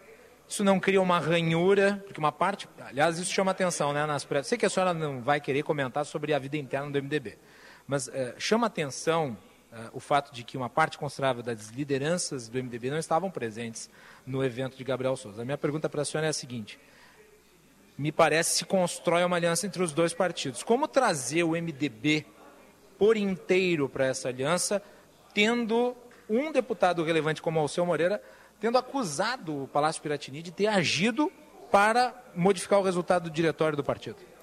Eu entendo que os, as candidaturas, uma coisa que eu fico feliz, as candidaturas do PSDB, todas formadas por nomes fortes, com competência para governar o Estado. E é isso que conta nesse momento. Se tem problema no MDB, eles saberão construir. Porque quem quer ganhar eleição tem que ter essa habilidade de construir. Muito bem. Deputada Zilá, muito obrigado pela participação aqui ao vivo no Bastidores do Poder, no Palácio Piratini. Muito obrigada a você que me deu a oportunidade. Então, Zilá Bretenbach, deputada estadual pelo PSTB, Osíris. Estamos aí então, o governador ainda responde perguntas aqui, Osiris. É, vai longe, vai longe, porque tem imprensa do, do de todo o país, né? Tem, do Rio, tem. São Paulo, Minas Gerais, e ainda tem aqueles que não puderam vir, não estão presencialmente, estão de forma online, né? Nós temos Sim. aí 13h53, a tua assistência técnica aí foi do Cristiano Cardoso, né? Só craques. Cristiano. Cardoso e Juan Romero. Juan Romero. Que tá voltando aí pra Band, daqui a pouco tem tempo real, né? Daqui a pouco tem tempo real, repassando todas as informações a dimensão do que aconteceu hoje no Salão dos Espelhos do Palácio Piratini é nacional. Eu estava acompanhando aqui não só o Band News TV, que transmitiu quase todo o evento, mas também as demais emissoras de TV a cabo, todas elas linkadas direto transmitindo em flashes ou grandes, em grande proporção e já fazendo análise, como o Band News TV já está fazendo análise lá adiante do cenário nacional para Eduardo Leite, a contraposição a Dori e o que se avizinha aí à frente. Então, é, hoje o conteúdo nacional saiu de Porto Alegre a partir daí, justamente de onde está o Bastidores com você e com a nossa equipe Ô, Bandeirantes. Diga. E quando a gente está num evento desses que gera muita repercussão, nós jornalistas e a sociedade em geral sempre teme que a montanha venha a parir um rato. É verdade. Pois definitivamente, aqui não aconteceu isso. A montanha não pariu um rato, a montanha pariu outra montanha, Osíris. É, manchete nacional, tá? Parabéns pelo trabalho aí, Macalós, para você, pro Juan Romero e, e pro Cristiano. Aí. Uh, é, 3h54, vamos fazer o trânsito? Vamos lá. Serviço Bandeirantes. Repórter Aéreo. Letícia Pelim. Aproveite o clima de oferta do frio, garanta os maiores descontos nos melhores produtos. Condições imperdíveis, não deixe de aproveitar. Visite a loja na rua Voluntários da Pátria, 3303. Muito boa tarde, estou chegando com o trânsito aqui na Rádio Bandeirantes, falando do bloqueio, do congestionamento pela RS 239 devido ao atropelamento com morte. No sentido a Sapiranga, em direção ao interior, para quem sai de Novo Hamburgo, sai da BR-116 e utiliza a rodovia estadual no seu trajeto. Por isso, o trânsito bloqueado e congestionamento em direção ao interior. Quem chega a Porto Alegre vai encontrar o trânsito bloqueado com retenção devido às obras de qualificação asfáltica na Avenida Zaida Jarros, na região do aeroporto. As vias para utilizar: Castelo Branco e Assis Brasil, para você que chega ou sai da capital gaúcha nessa tarde de segunda-feira quente, ensolarada. O clima de oferta do frio está no ar, em parceria com a Fulgalde. Selecionamos as melhores ofertas para você aproveitar. Acesse dofrio.com.br ou visite a loja na Rua Voluntários da Pátria 3303. Você ouviu Bastidores, Bastidores do, poder, do Poder na Rádio Bandeirantes com Guilherme Macalossi. Aumente a rentabilidade do seu negócio. Conheça as consultas positivas da CDL Porto Alegre. Otimize suas vendas e reduza o risco de inadimplência. Com a inteligência analítica da Boa Vista, sua empresa tem acesso ao comportamento completo de crédito de milhões de clientes. Quer ajuda para descobrir as melhores oportunidades para o seu negócio? Acesse o nosso site www.cdlpoa.br ou ligue para 3017 8000 e entenda como as consultas positivas podem ajudar a sua empresa. CDL Porto Alegre. Soluções inteligentes para o seu negócio. Fecha mês Esponqueado Jardine. Linha Onix 2022 com entrada reduzida e cashback de R$ 1.500. Cruze 2022 com juros zero em 36 vezes e cashback de R$ 3.500. Tracker com mensais a partir de 990 reais. Esponqueado Chevrolet, a revenda que não perde negócio. No trânsito, sua responsabilidade salva vidas. Use o cinto de segurança. Momento Cinep RS. O Sindicato do Ensino Privado do Rio Grande do Sul atua há 73 anos na representação e qualificação de escolas e instituições de ensino superior. Oferece uma série de eventos e cursos, além de assessorias gratuitas nas áreas jurídica, pedagógica e de gestão. Saiba como se associar ao sindicato. Acesse sinep-rs.org.br. Momento Sinep RS. Se você é engenheiro e ainda não é sócio do Senge, está perdendo muitos benefícios. Venha fazer parte de uma entidade que luta pelos seus direitos e ainda garante vantagens e descontos especiais. Tem planos de saúde, cursos de qualificação, compra de veículos, previdência, orientação para empreender e muito mais. Acesse senge.org.br e associe-se. Senge RS 80 anos. Nosso maior projeto é você. Hoje em dia, a gente tem que ser tudo e muito mais. Lá em casa, eu sou pai, mãe, trabalho, cozinho, malho e assisto as séries. Para fazer tudo isso, só com a internet da Claro, que é com fibra, ultra velocidade e muito mais. Então aproveite, assine 250 mega e leve 350 mega com um ano de assinatura Discovery Plus, inclusa por apenas R$ 99,99 por mês. Acesse claro.com.br ou ligue 0800 720 1234. Claro, você merece o novo. Consulte condições de aquisição. Com escola e família juntas, muda tudo. Estudantes com famílias que participam de sua vida escolar ficam mais confiantes, interessados e melhoram o rendimento. E para incentivar isso, o governo federal, por meio do Ministério da Educação, criou o programa Educação e Família. Consulte os projetos disponíveis na escola do seu filho. Saiba mais em gov.br/mec. Ministério da Educação, Governo Federal, Pátria Amada Brasil. Para um novo você, uma nova Volkswagen. T-Cross é mais que um SUV, é um SUVW. Neste mês da Unidos você encontra todas as versões da T-Cross com taxa zero e ainda com as três primeiras revisões grátis. Venha garantir a sua T-Cross da Unidos, a casa da Volks, na Ipiranga, pertinho da PUC.